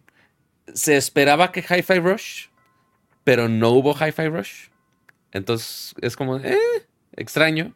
Pero dentro, Pentiment sí era el más flashero y era el más fácil de portear. Me sorprendió que Grounder lo pudieran correr en el Switch.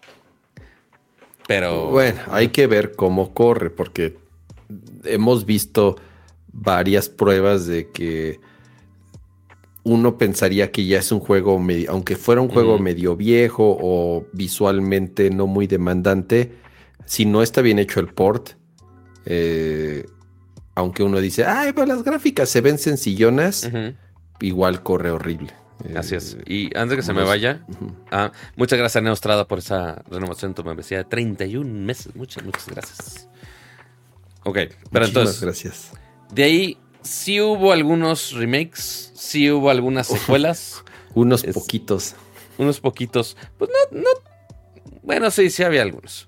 El de. A ver, Pato, hay un, hay un remake de uno que acaba de salir hace seis meses. ¿Cuál? Bueno, no es un remake, es un, el de Shin Megami Tensei. Ah, bueno, sí. O sea, acaba de salir que hace siete meses, un año, no lo sé. Y ya lo van a volver a, lo van a volver a vender. ¿Por qué? Y, de, por- y corría horrible. Horrible corría. Le fue muy mal en temas de performance. Entonces yo no sé si eso lo arreglaron. Y sí, trae un DLC o, o sea, digo, O sea, le agregaron un que es el poquito más. juego nomás. completo más un DLC. Ok. Es como, que- ajá, como la versión eh, Deluxe. este, deluxe exactamente que ya trae. Este. De ahí, de los remakes que muchos le hicieron mucho ruido, este de Epic Mickey. Eh, sí fue medio juego de culto en algún momento, porque también estaba Está chido. bueno, Pato. Yo no, yo me No lo jugué. cuando vi la primera vez el tráiler de Epic Ajá. Mickey y, y el desarrollo y va a estar muy cañón y va a ser el mejor juego de Mickey. Y ya cuando salió fue así como.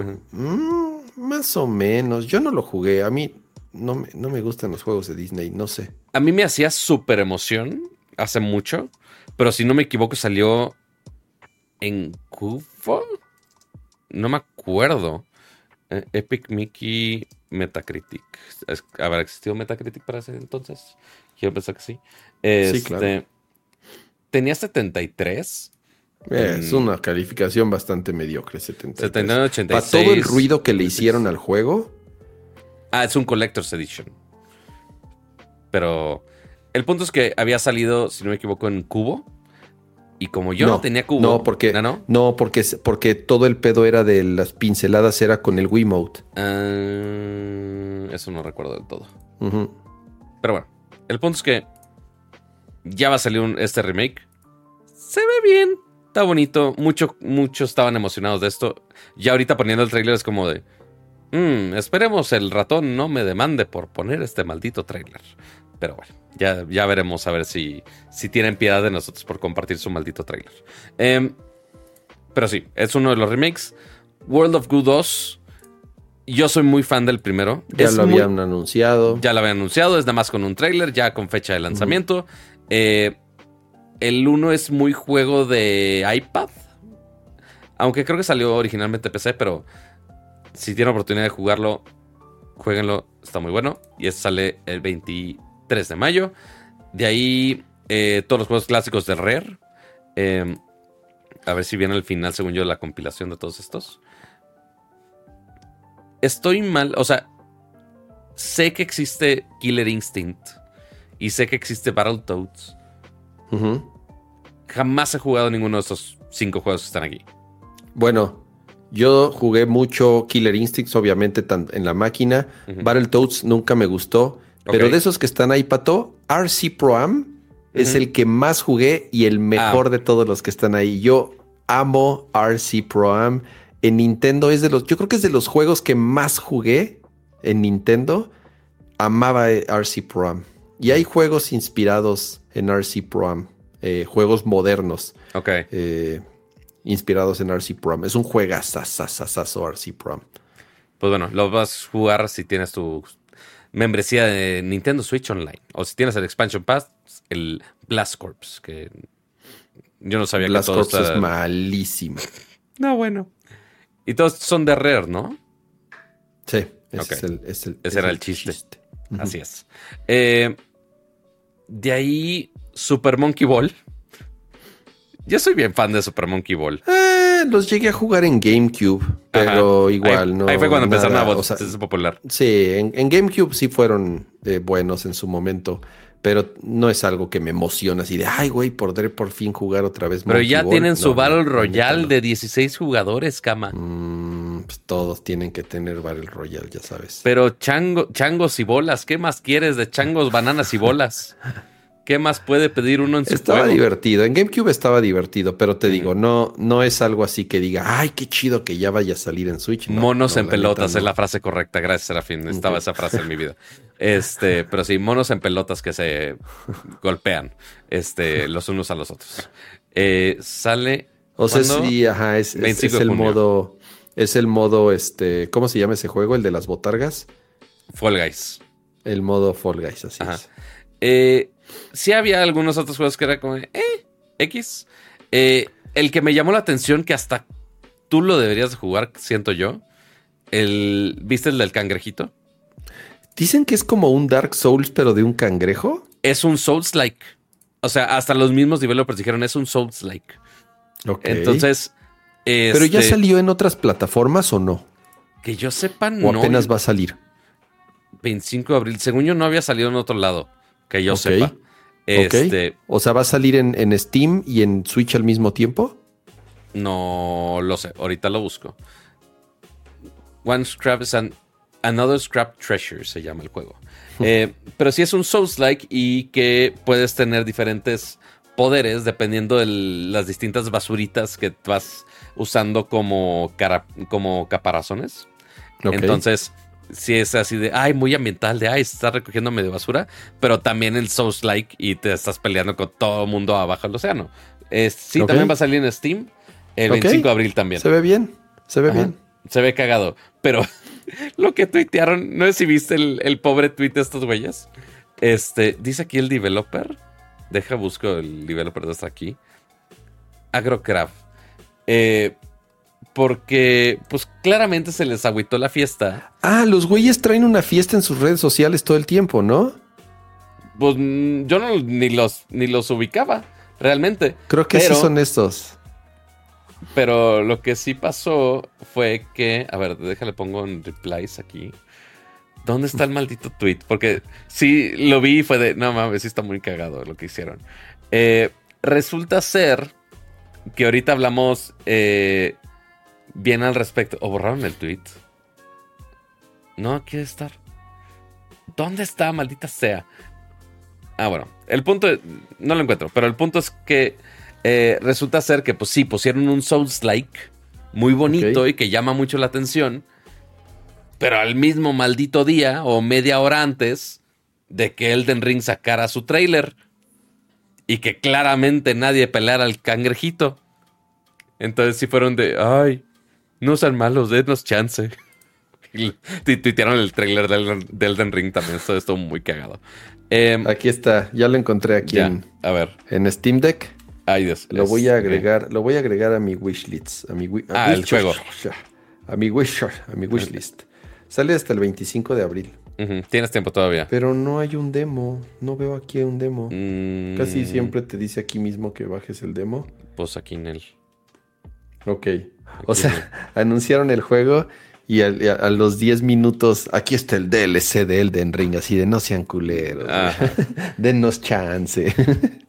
Eh, lo que le vamos a dar chances a Adrián Macedo, que acaba de renovar su membresía de 23 meses con su membresía Max. Dice, primera vez en el año que puedo veros en vivo. Saludos a ambos. De plano, Muy también. bien, muy bien, muy bien. Saluditos, Qué saluditos. gusto que nos acompañes aquí en vivo. Y ya para terminar esto del direct. eh, Dale. yo a mí sí me gustó uno. Yo sí estoy emocionado por un juego. ¿Es el último? ¿O cuál? El de la, la continuación de Elder Lilies, que se llama Elder no sé qué, otro nombre de flor. Ok. No. No, Elder, no, Ender. ¿Ender? Ok. Ender Lilies. El que yo Ah, jugué, Ender el que yo acabé- Magnolia. Ender Magnolia. Ender, ajá, así es, Ender Magnolia. Yo jugué, yo jugué el original, el- bueno, el primero, Ender Lilies, muy, muy bueno. Yo se los recomendé en Nerdcore, sí lo acabé. Eh, es un, es un Metroidvania, tal cual, Ujú. Con unos visuales muy bonitos, una dirección de arte muy, muy chida.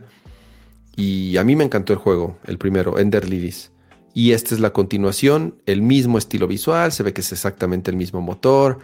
Y este, este creo que es el único que, que sí estoy bien prendido para jugar y que no es para Switch. Obviamente lo voy a jugar en el Steam Deck, eh, pero está bien que salga en Switch. ¿no? Eh, no sabía nada de este juego, no tenía idea que creo que lo anunciaron aquí, no, no, no había leído en ningún lado que, que iba a salir una secuela de Ender Lilies. A mí me encantó el original y este sí lo voy a, sí lo voy a jugar. Muy bien. Y sale hasta. Veamos. 2024, no hay fecha. Bueno, No, de este año que, nada más. di- que dijeron primera, o sea, lo que dijeron en el que iba a ser juegos que iban a salir en la primera, en la primera mitad de este año, entonces quiero pensar que, que salga ese. Hay gente en el chat diciendo, espero no se retrase Silksong. Se, retrasaría, se retrasaría si tuviéramos una fecha, pero como no hay una maldita fecha. Exacto, exacto. Pues se vale soñar todavía. El que yo no entiendo el mame, porque con esto cerraron el direct. Eh, Endless Ocean. No entiendo nada. Yo lo vi y dije, qué cosa tan aburrida. O sea, porque el, el, original sí me acuerdo que tenía cierto renombre. O sea, sí me acuerdo del nombre de Endless Ocean. Pero o sea, sí, una secuela y pues puedes explorar más del mar y con amigos y la, la, la. Con amigos haciendo gestos aparentemente. Pero yo no entiendo el mame, honestamente. Eh, Hay otro que se llama Subnáutica. ¿No es como lo mismo? No, porque Subnáutica sí es mucho más de acción y hasta terror un poco. Eh, sí es de exploración, mucha exploración debajo del mar. Pero si te atacan monstruos y tienes que construir cosas y demás. Aquí yo no veo eso. O sea, yo veo que nada más. Es tomarle pinches fotos a los pescados. Parece. Yo no estoy seguro. Si alguien aquí es fan de Endless Ocean, nos cuenta. Sí, explíquenos, porfa. Si alguien en el chat lo. O sea, que, explíquenos por qué. O sea, como para que haya sido. Como para que haya sido el. El, el, cierre del direct. Así de, aquí está lo que todo mundo estaba esperando ay, güey, ok, chingón. El 2, de mayo sale el, el maldito juego. Pero bueno, eso fue principalmente lo de Nintendo Direct. O sea, tuvo... Mm, no esperaba mucho. Y por ende, pues no me rompieron el corazón. Pero pues tampoco fue espectacular que digamos, ¿verdad? Entonces, pues... Mm. Así tu cara de. Mm, así a mí me decepcionó mucho. No, sí, no, este. No, no, la verdad, para nada fue algo así que dijera, uy, qué gran direct o lo que sea. No. Eh, o sea, nada más estaba cagado lo que saliera Xbox, pero pues hasta ahí. Sí, repito, si esto es una señal de cómo va a cerrar el Switch este año, va a ser un año bastante Bastante flojón. Eh, dice Mauricio, es un, es un juego hecho por un estudio que se llama Arica. Ubico Arica eh, y tiene muchos años. Es un estudio que, o sea, desde los, no sé, tiene años y años haciendo juegos para, no nada más para Nintendo, según yo. Me acuerdo mucho, ¿jugaste los Street Fighter EX, Pato? Unos Street Fighters poligonales. O sea, sé que existen, pero no los jugué. Bueno, esos, esos, esos los hacía, esos los hacía Arika. Es el único que me acuerdo porque esos sí los jugaba, los de Street Fighter EX. Super, Dragon, Super Dragon Ball Z, Tetris, Subasa Chronicle, Endless Ocean en el, el 2007 salió en el Wii este Endless Ocean. No jugué ninguno de esos. Doctor Mario El único que recuerdo de Arika es Street Fighter EX. Doctor Luigi en el Wii U. What? Eh, Tetris 99 lo hicieron ellos. Ah, el mm. Super Mario Bros. 35 también. Pac-Man 90. Todos los así de, de, Battle Royale de Nintendo. Tetris, Super Mario Bros. 35, Pac-Man 99. Nada más el de. Eh, ¿Cómo se llama? Ah, F-Zero no lo hicieron aparentemente. Tekken 7 y Tekken 8. Órale. Hicieron. Ok, pues sí, Tekken 7 y Tekken 8. Y en Les Ocean, No, pues les fue, le fue muy bien al Tekken. Al, último, sobre todo, le fue muy, muy bien. Pero bueno, es, son, son güeyes que ya hacían juegos de peleas. Te digo que yo jugaba los de, de Arica, jugaba los Street Fighter EX hace un chingo. Así es.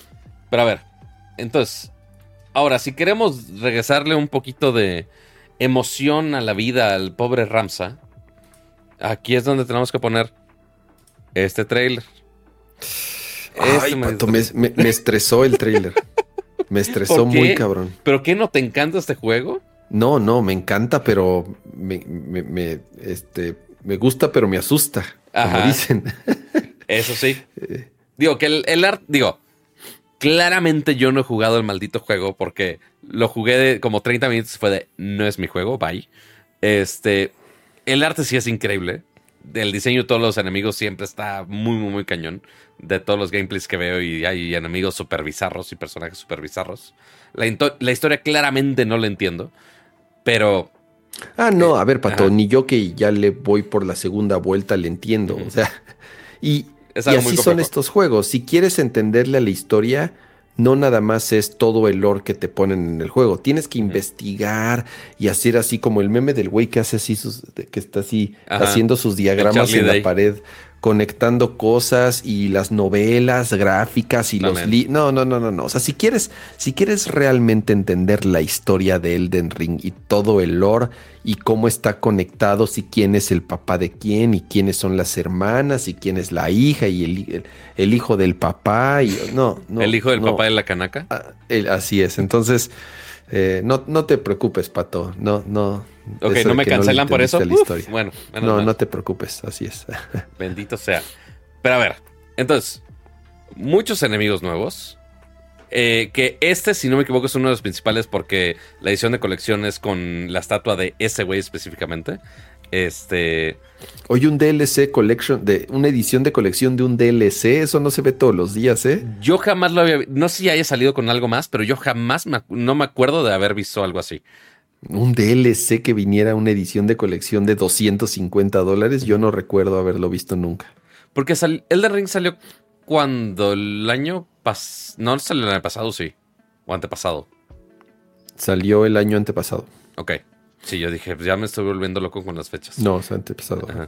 Pero sí, sí hay algunos voces acá bien bien heavy, que sí se ven bien Sí se ven bien épicas todas las batallas. El Impaler, ese es la estatua que te ve, la estatua de la edición especial es del, del empalador. El empalador. Eh, y sale el, Está el, el, el, Earth Tree.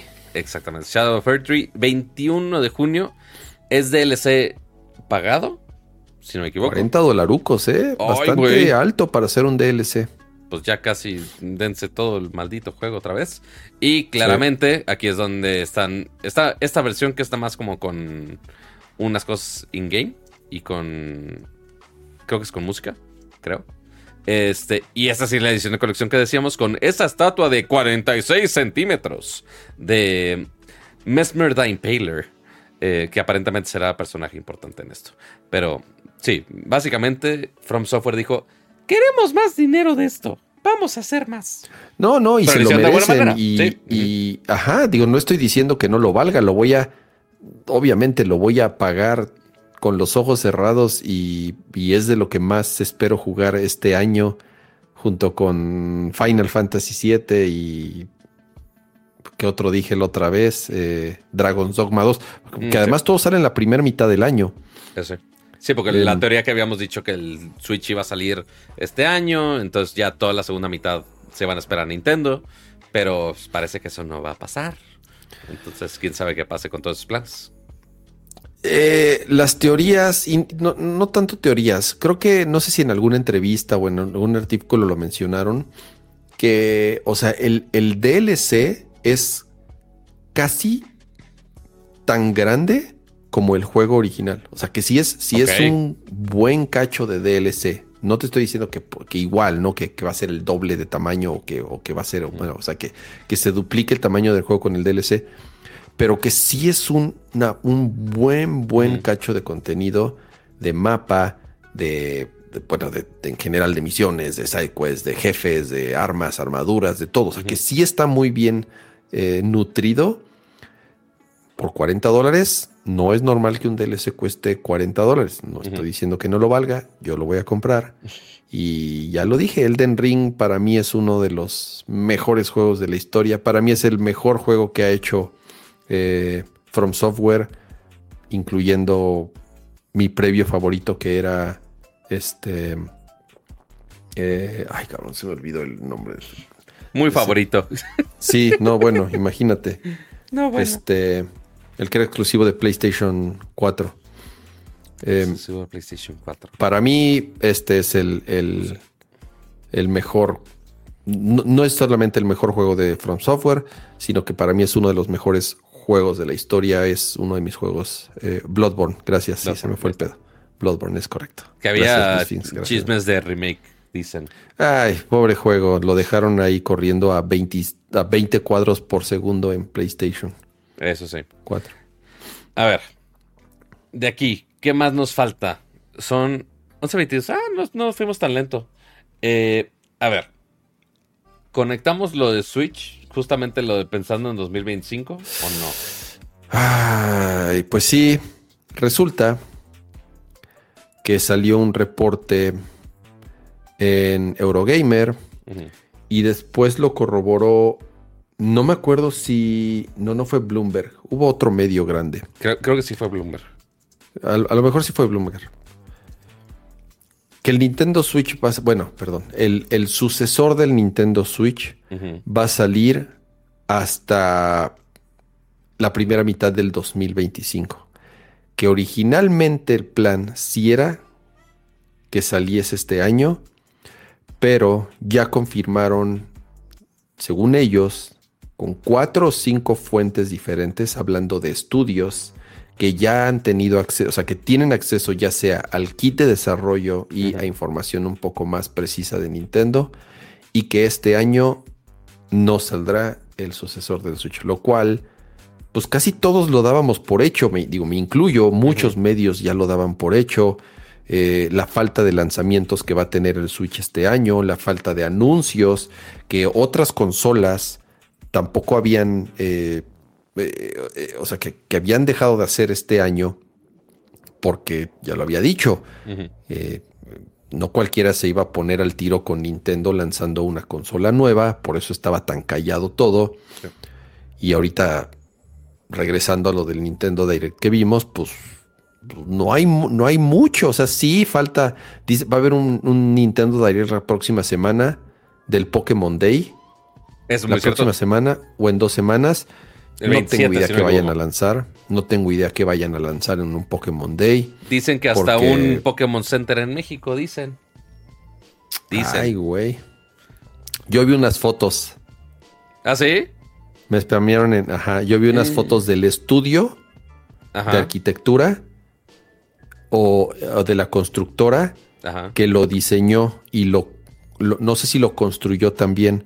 Pero según yo, pero según yo, no es, no son no es un Pokémon Center, sino que son oficinas de Pokémon Company en México. Eso sí, eso sí es muy posible. Son oficinas, según yo, son oficinas de Pokémon Company en México, no es un Pokémon Center.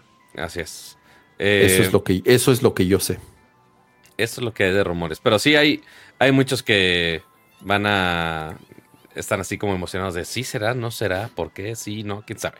Em, pero sí, lo que sí sabíamos que ya había una oficina de Pokémon en México, pero no necesariamente eso significa de ay, van a hacer todo después de eso. Es como, pues no necesariamente. Pero ya tenemos que esperar al, en cinco días a ver qué dicen al respecto, si anuncian otro Pokémon, si anuncian algo más seguramente cosas con Pokémon Go, con todos los juegos ongoing que tienen. Ya ven que tienen como mil jueguitos este, de móvil que ni nos damos cuenta que tienen, pero pues ahí tienen Pokémon Sleep, ahí tienen este, el juego de Magikarp, tienen muchas cosas que de repente se nos olvidan.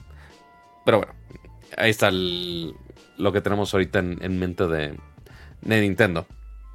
Y ahora... Muy mal, muy mal si se va. Bueno, eh, yo sí quería que saliera este año no es que no tuviera cosas que jugar, pero así como dijo Miyamoto, una consola adelantada es peor que una. ¿Cómo? ya estoy inventando. Pero cañón. Sí, yo no sé qué estás hablando.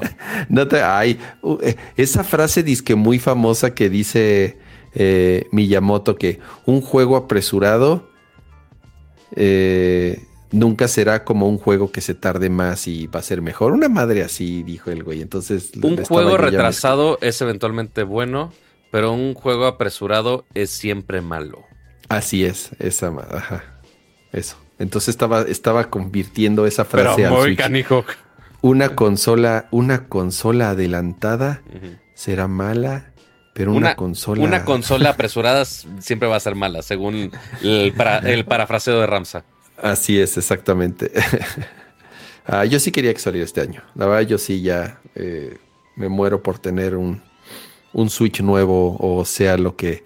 O sea, exactamente, el cama colorado. Es, esa era la intención del chiste. Esa era la intención del chiste. Ah, y que también ahí, junto con pegado con esto, porque pues ya mencionamos que en el direct estaba Grounded y estaba Pentinent, que sí los anunciaron para el Switch a todo mundo se nos hacía muy lógico de, oye, Hi-Fi Rush para el Switch estaría muy bien. pero no lo anunciaron. Entonces fue de. Y casualmente ese día en la tarde ya se hizo el anuncio oficial de los otros dos juegos de Xbox que faltaban: eh, Sea of Thieves y Hi-Fi Rush para PlayStation. Y ok, entonces empezaron a rondar ahí algunos rumores de, ah, es que el Hi-Fi Rush están esperando al otro Switch. Lo cual, quién sabe si vaya a retrasar todo esto o Pero si... ¿qué, dice la nota? ¿Nada más que va a salir a otras plataformas o ya hay fecha? No, para Hi-Fi Rush ya hay fecha. Para... Mira, aquí viene... Sí, porque de hecho se filtró el trailer. Se filtró el trailer de Hi-Fi Rush en versión latina, de hecho, con el, con el voice acting latino. Este va a estar para Hi-Fi Rush PlayStation 5 el 19 de marzo. Ok. Eh, ¿Y no dice nada del Switch? Y el Switch no dice nada. Ok. Eh, ah, yo no sé por qué daban. A ver, la noticia que se sabía es que Hi-Fi Rush iba a llegar a otras consolas. Sí. Pero no sé por qué todo mundo asumió que era para Switch. Yo no creo que el juego corra bien en Switch. Va a salir en PlayStation 5. Ya dijeron ahí. Y sí, obviamente en PlayStation 5 no va a tener ningún problema. Lo que no entiendo es por qué cuando se supo que Hi-Fi Rush iba a salir en otras consolas, todo mundo asumió que iba a ser el, para el Nintendo Switch también. Pero por lo que veo, por lo menos en ese comunicado, no dice nada de que Hi-Fi Rush vaya a llegar a Nintendo Switch. Exactamente, pero no sabemos si fue. Bueno, los rumores decían que si tenía que ver con que se haya retrasado el siguiente Switch o no. Entonces, quién sabe qué vayan a hacer al respecto. Pero por ahora está confirmado para Play. Dicen ahí de, oye, que se filtraron las playeras. O sea, sí. Pero si ya, a ver, pero está raro, ¿no? O sea, si. ¿Por qué no lo han, por qué no está ahí en el comunicado de Microsoft? O sea, que por, ¿por qué no? Si ya dijeron que va a salir en otras consolas, ¿por qué no dice ahí que va a salir para Switch? Sí, yo creo que si saliera para Switch ya lo hubieran anunciado aquí. Si no es para Switch o, si va a salir, sigue. ¿Por qué no lo han anunciado? Está muy raro. ¿Por qué no lo pusieron ahí al mismo tiempo? Va a salir para PlayStation y va a salir para Switch y ya se acaba el, Sí, al igual, al igual como lo hicieron con Grounded y con Pentiment, que también va a salir. así es. Este incluso está Play 4, Play 5, Switch el 22 de febrero. Eh, Grounded también Xbox, PlayStation, Nintendo Switch y PC. ¿Y el este, de los piratitas? Sea of Thieves dice Xbox, PlayStation y PC. Ese sí no. Switch. Pero ese sí yo nunca escuché. Ese sí yo nunca escuché que dijeran de Switch. Es correcto. Y eh, Limited Run Games. No sé si viste que a ti que te encantan estas colecciones. Limited Run Games va a sacar versión física de Hi-Fi Rush. ¿Me crees que nunca he jugado Hi-Fi Rush? Pues no, porque no tienes Xbox. No tengo Por eso. Xbox. Y como es muy Pero tengo Steam Deck y sí salió para Steam Deck. Mm, eso sí. Y, pues, si no me pero equivoco. No, la verdad, no, nunca lo jugué. Pues creo que todavía tienes Game Pass, entonces sí podrías jugarlo. todavía tengo Game Pass, así. es. Este, sí está bueno, está divertido. No lo terminé, fíjate, debería de darle algún momento en la vida para, para jugarlo. Pero sí va a salir en físico, entonces para algunos es gran noticia eso. Ok, y ahora, por último, eh, el otro que también anda medio combinando cosas es nada más y nada menos que PlayStation porque resulta y resalta que dicen, ay, seguimos haciendo cosas del PlayStation VR 2. Aunque usted no lo crea, nuestra plataforma de VR sigue viva. Em, pero eh, ahora resulta que también quieren expanderlo un poquito más de lo que uno hubiera pensado. Em, y justamente anunciaron que próximamente van a dar algunas herramientas para que PlayStation VR 2 también pueda funcionar con PC. Lo cual era nuestra queja siempre que pensábamos en el PlayStation VR 2 de, oye, ¿por qué alguien se compraría un PlayStation VR 2 cuando te limita a que nada más sea juegos de PlayStation y más porque no funcionan con los juegos retrocompatibles de la generación anterior? Cuando el Quest 3 o el Quest 2 incluso te deja jugar todo lo del Quest y aparte todo la PC conectándolo a la PC. Entonces ya se les prendió el foco y fue de, ah, pues sí, estamos ya probando la habilidad para que jugadores de PlayStation VR 2 puedan eh, acceder a juegos adicionales en la PC para darle más variedad a los títulos que son compatibles en el PlayStation VR 2. Y Me pues, parece una gran idea. Ya vieron que por los juegos que han llevado a PC han hecho una buena lana, han vendido una buena cantidad de copias. Yo creo que el PSVR 2 no ha vendido mucho por varias razones. Número uno, no hay tantos juegos. Número dos, yo creo que los que compraron la primera versión, la primera generación, se quedaron con muchas dudas porque tampoco salieron tantos y dijeron, a ver, pues no la van a volver a aplicar, mejor me espero a ver qué tan rápido camina, qué tantos juegos van saliendo, porque no voy a gastar, no sé, ¿qué cuesta? 450 dólares, 500 dólares, no sé. Era más, que la cuesta. era más que la consola, si no me equivoco. Así es. Y resulta que también saquen cinco juegos y ya después va a tener que, va, a estar abandonada en el closet. Lo que quieren hacer con esto es, a ver, tenemos un muy buen visor, tecnológicamente es un muy buen gadget, tiene buenos fierros, tiene buenas pantallas, tiene buen refresh rate, tiene buen ángulo de visión, es cómodo, los controles son buenos. Y en PC hay un mercado gigante por todos los juegos de VR y aplicaciones de VR que existen en PC.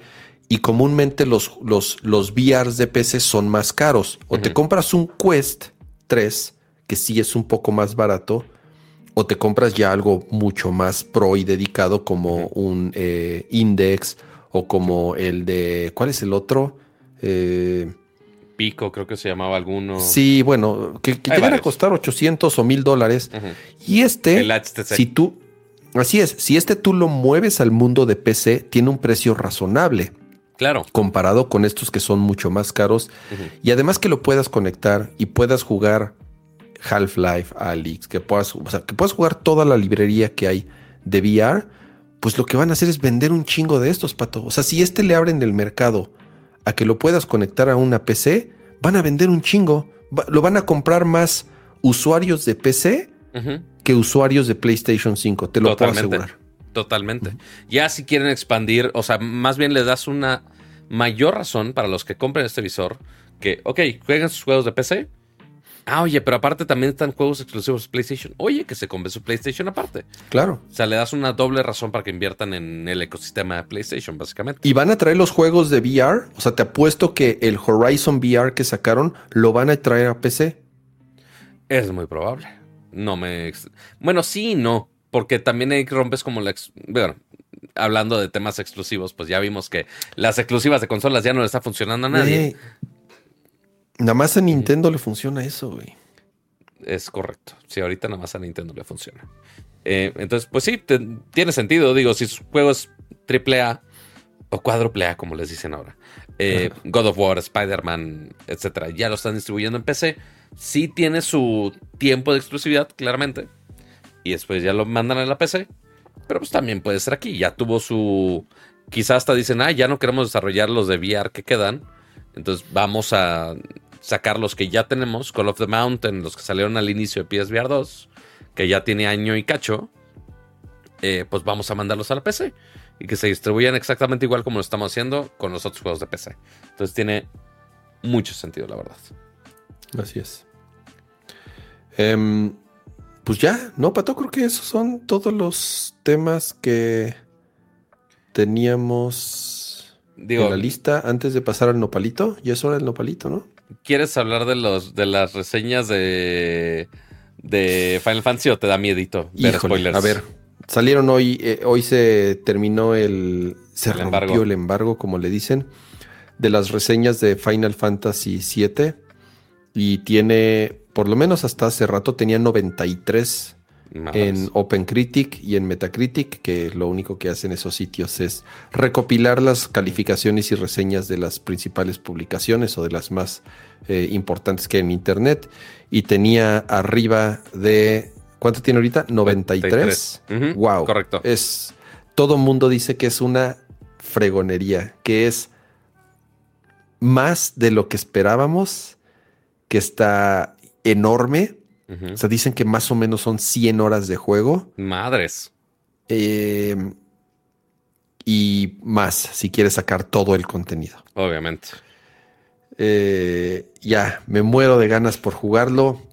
Yo espero ya empezarlo a jugar muy pronto y poder el próximo Nerdcore darles una opinión. Porque sale Eh, oficialmente qué día? el ¿27? próximo el- la próxima semana, el viernes, el jueves. Ok. Sale la próxima semana, finales de la semana pasada. Ok. Eh, muy bien le ha ido en calificaciones. Entonces, eh, ya, ya lo quiero. Yo no jugué el demo, no lo quise jugar, no lo quise ver, no lo toqué. Y yo no lo jugué esperando porque a- le seguí el, el paso a, a Ramsa. Así es, juego, jueves 29, gracias. Eh, sí, sale, sale en una semana. Eh, yo espero el próximo Nerdcore, ya si sea, si es Forever Alone o a ver qué se arma para el siguiente Nerdcore. Espero ya poderles platicar eh, cómo me fue con. Porque claramente no lo vamos a acabar, pero primeras impresiones seguramente algo podemos decir. ¿Me estás retando, Pato? ¿Me Las estás 100, retando? las 100 horas en un día. ¿Me estás retando? Digo, Eh, eh, yo sé que eres muy no, capaz. no, creo que lo voy a poder jugar antes. A eso me refería. Oh, ok, interesante. Ujú. Porque a mí no me han mandado nada. Pero bueno, a ver, a ver qué hacen los amiguitos de, de Square si nos hacen el grandísimo favor. Así Vamos al nopalito. Vamos a. No, palito bailador, palito bailador, no, palito bailador. Te, te, tere, tere, te. No lo veo. ¿Ya salió? Ya, ya, se ya fue? salió. Ah, Sí, ok. ya. Es que como, como no veo el. No, sí sale. eh, Mira, voy a poner el. Ah, no lo puse. Tienes toda la razón. Tienes toda la razón. ah, ya ves. No, no estoy. Estabas no está loco. cantando sin cortinilla. No, sí estaba cantando con cortinilla, pero en la versión vertical no estaba. Eh, es por bien. eso. Ahorita Ramsa le estoy mandando la versión vertical. Eh, para las... ¿Qué has jugado, Pato? ¿Qué has jugado? ¿Qué he estado jugando? He estado jugando a prender mi PlayStation, primero. Este, y dos, necesito ponerle aquí en el Studio Mode y ponerle aquí Screen Feed. Ahí está. Porque ya por fin eh, hubo ahí muchas discusiones al respecto.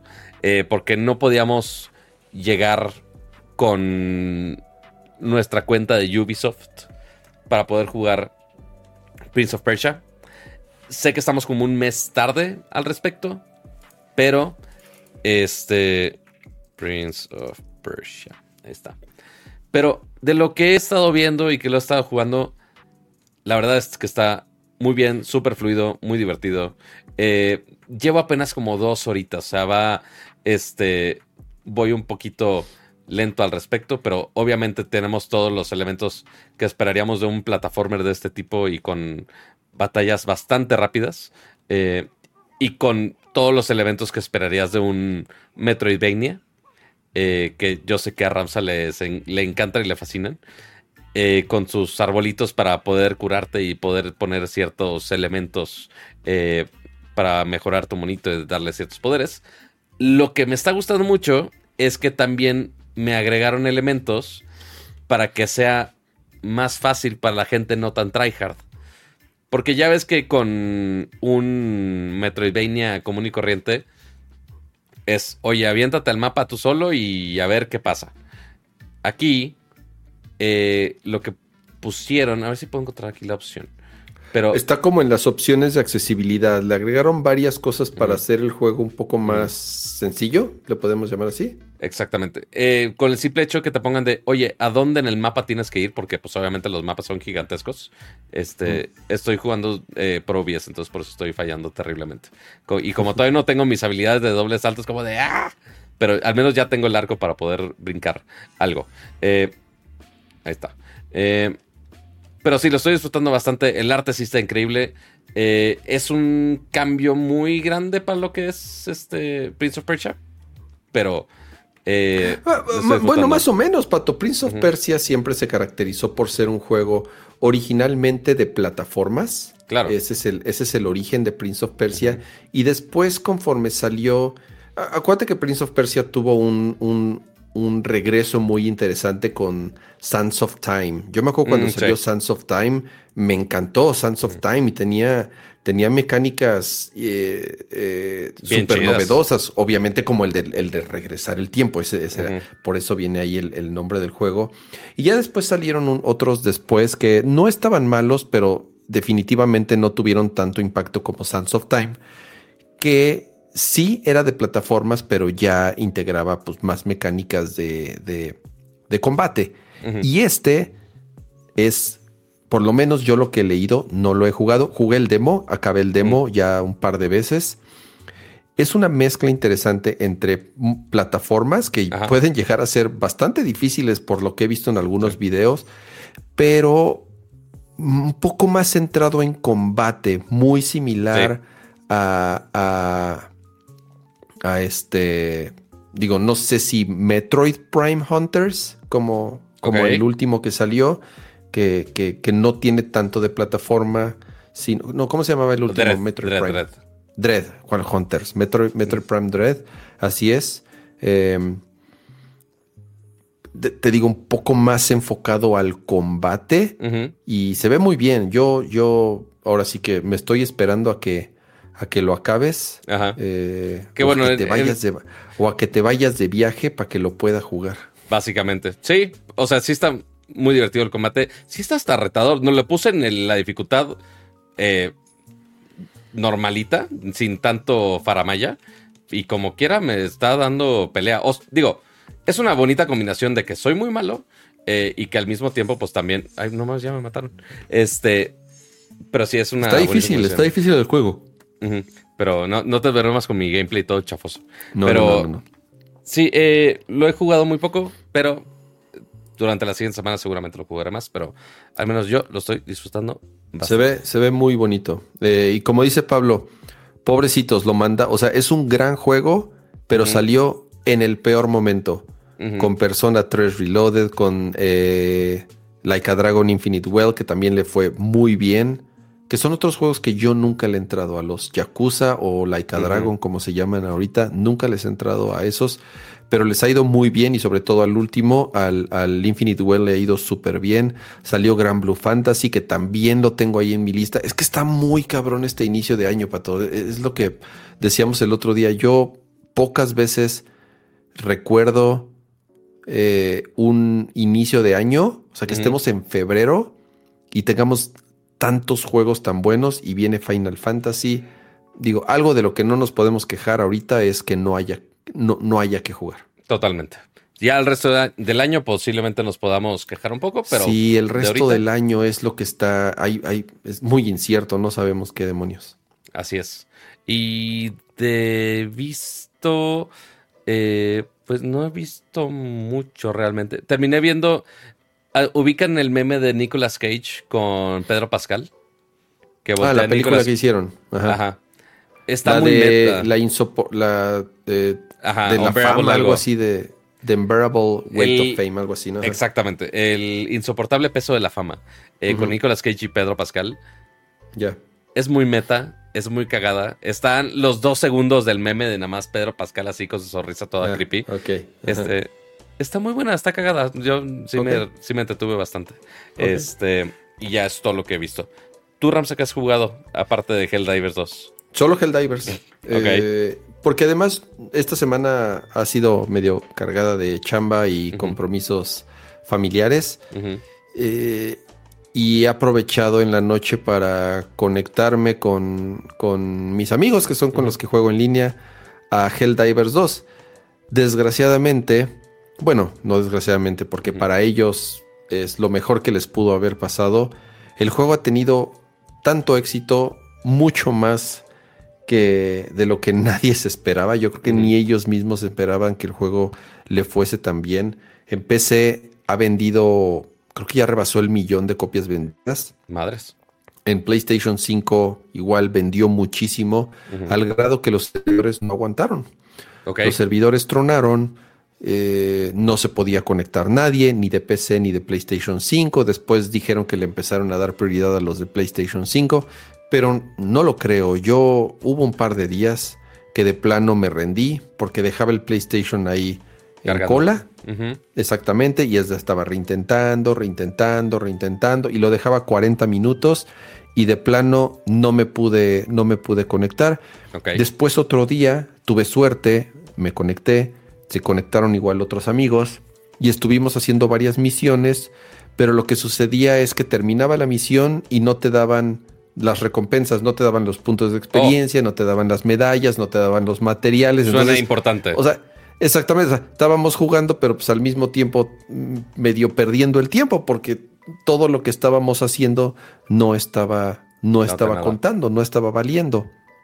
Y se desconectaban cada rato y lo sacaba y entonces teníamos que esperar a que se reconectara otro.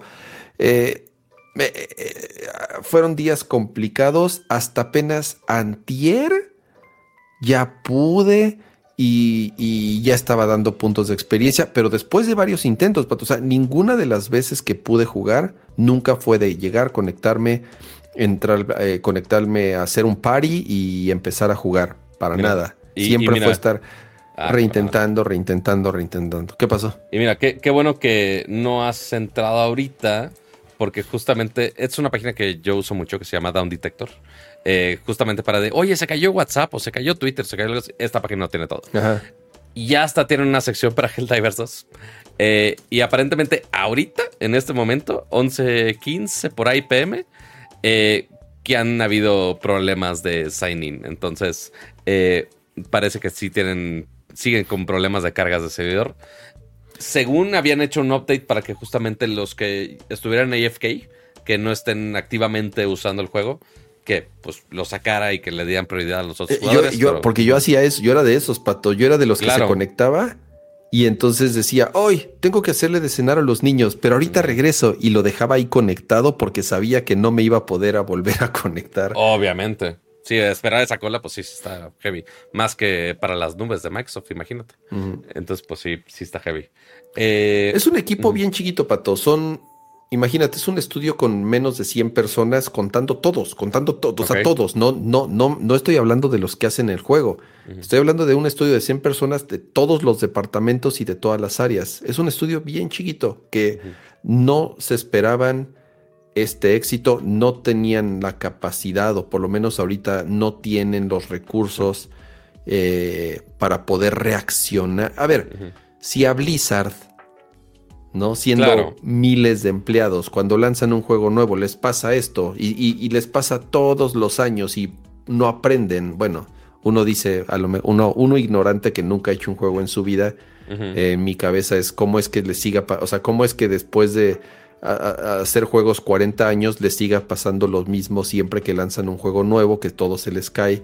Imagínate estos pobres dudes que son menos de 100, eh, o sea, que son chiquititos no esperaban este éxito, pues no, no, digo, ahí van los pobres, ¿no? Han hecho lo que han podido y, esperemos los próximos días mejore la situación. Han sacado creo que un parche ahí tal vez para, para tratar de mitigar los problemas, como el, el los AFK, los eh, AFK, como los eh, Away from Keyboard, que después de cierta inactividad ya los votan.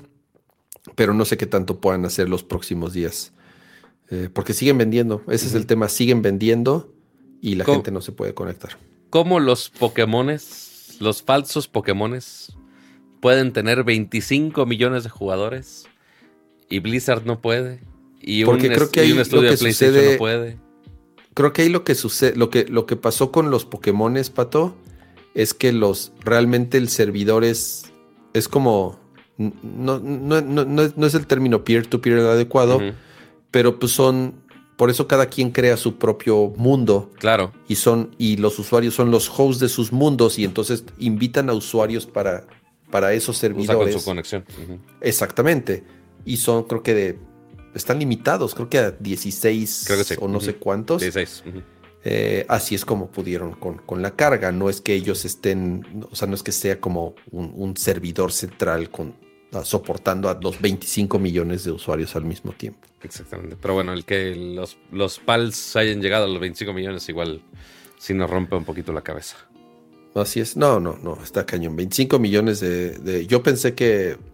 Yo pensé que ya había bajado la calentura de los. De los, Wars. Pero no, 25 millones y es un early access apenas. Así es. Ya si quieren algo más mainstream, eh, está Lady Gaga en Fortnite. Porque, porque sí, ahora eh, Lady Gaga ahora. Por más que hace unos años hizo una broma de, güey, ¿qué es Fortnite? Así mal escrito y todo. y hasta le dijo al, ninja, que es el streamer número uno de Fortnite, es de, güey, ¿quién eres? Citó ese mismo tweet y dijo, ay, mira, ya estoy aquí. Es como de, no, pues no más.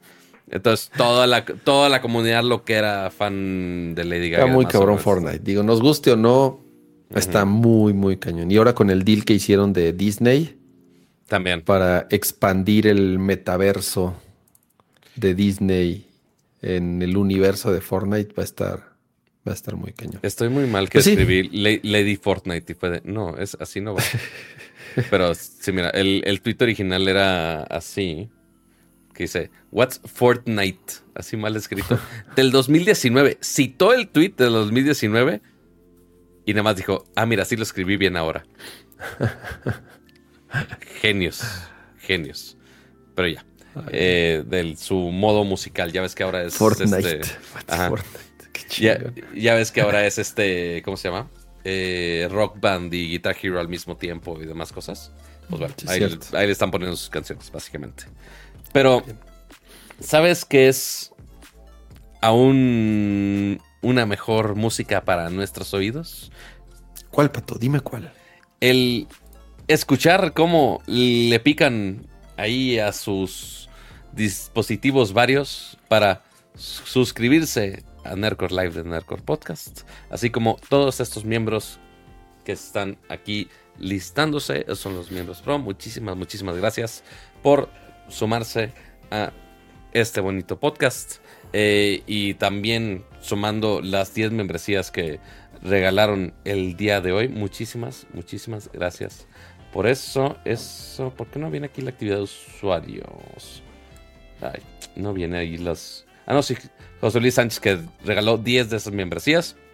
Ya es labor de ustedes mantenerlas lo más posible para que sigan justo apareciendo por acá. Muchas gracias, José Luis y tengan también su, su nombre en verdecito durante los streams. También aquí están los miembros Max por acá. Muchísimas gracias a Lalo Villalobos, a Nat Chopper, Pablo Muñoz, Rafael Suárez, Geekblitz, Noé Hernández, Sergio Flores, José Luis Valdivia Menéndez, José Luis Sánchez, Luis Aguilar, Gerardo Hernández, Yamacer Uno, Nuestrada, Adriel Macedo, Arofline, Rodrigo Beltrán, Jerry Dávila, Arturo Reyes, Santi, Adolfo Los Ausentes, Aria Adal, pero no Ramones, Víctor Manuel López, Omar Ramírez, Mario Guzmán, Ricardo Bañón Rodríguez y Raúl Herrera. Y por supuesto también nuestros miembros ultra que están por acá, que es Raúl Jesús Ruiz Tapiz, Gabriel Consuelo y Cajito. Muchísimas, muchísimas gracias por su confianza y por apoyar este bonito chat. Y por supuesto también gracias a todos ustedes que están aquí en vivo en el chat. Recuerden dejar su bonito like. Estamos ahorita alrededor de 300 personas y no sé cuántos likes. Aquí está. 155 eh, likes. Entonces, la mitad se está haciendo güey. Entonces, no les cuesta nada dejar su bonito like. Igual si están... Antes de irse. Antes de irse, se va a tomar lista con sus likes, por favor.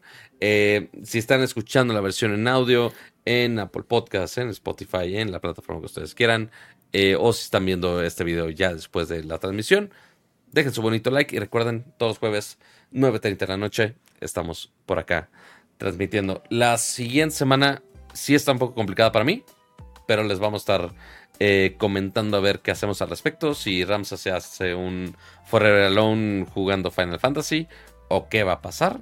Pero ahí les platicamos. O, o si nos esperamos ya toda la semana para que Ramsa termine Final Fantasy de un solo jalón este, y ya me spoileé toda la siguiente semana, no lo sé. Pero ahí les estaremos avisando, así que recuerden seguirnos en nuestras distintas redes sociales, a mí como Pato G7 en básicamente todas las redes sociales, y a Ramsa en Threads también, que está ahí publicando por allá. Y en Instagram también. Eh, pero usualmente los updates del podcast también son en Threads. Pero síganlo en todos lados también. Pero bueno, Ramsa, muchas gracias por acompañarnos en un show más. A ti, Pato, gracias. Que tengas un buen viaje, te diviertes eh, que conozcas lugares muy chidos por allá y ojalá traigas pues información para el siguiente podcast que hagamos juntos. Por lo mientras, que te vaya muy bien, cuídate y gracias a los que nos acompañaron en esta edición. Bye. Gracias a todos. Cuídense. Y nos vemos. Hasta la próxima. Bye.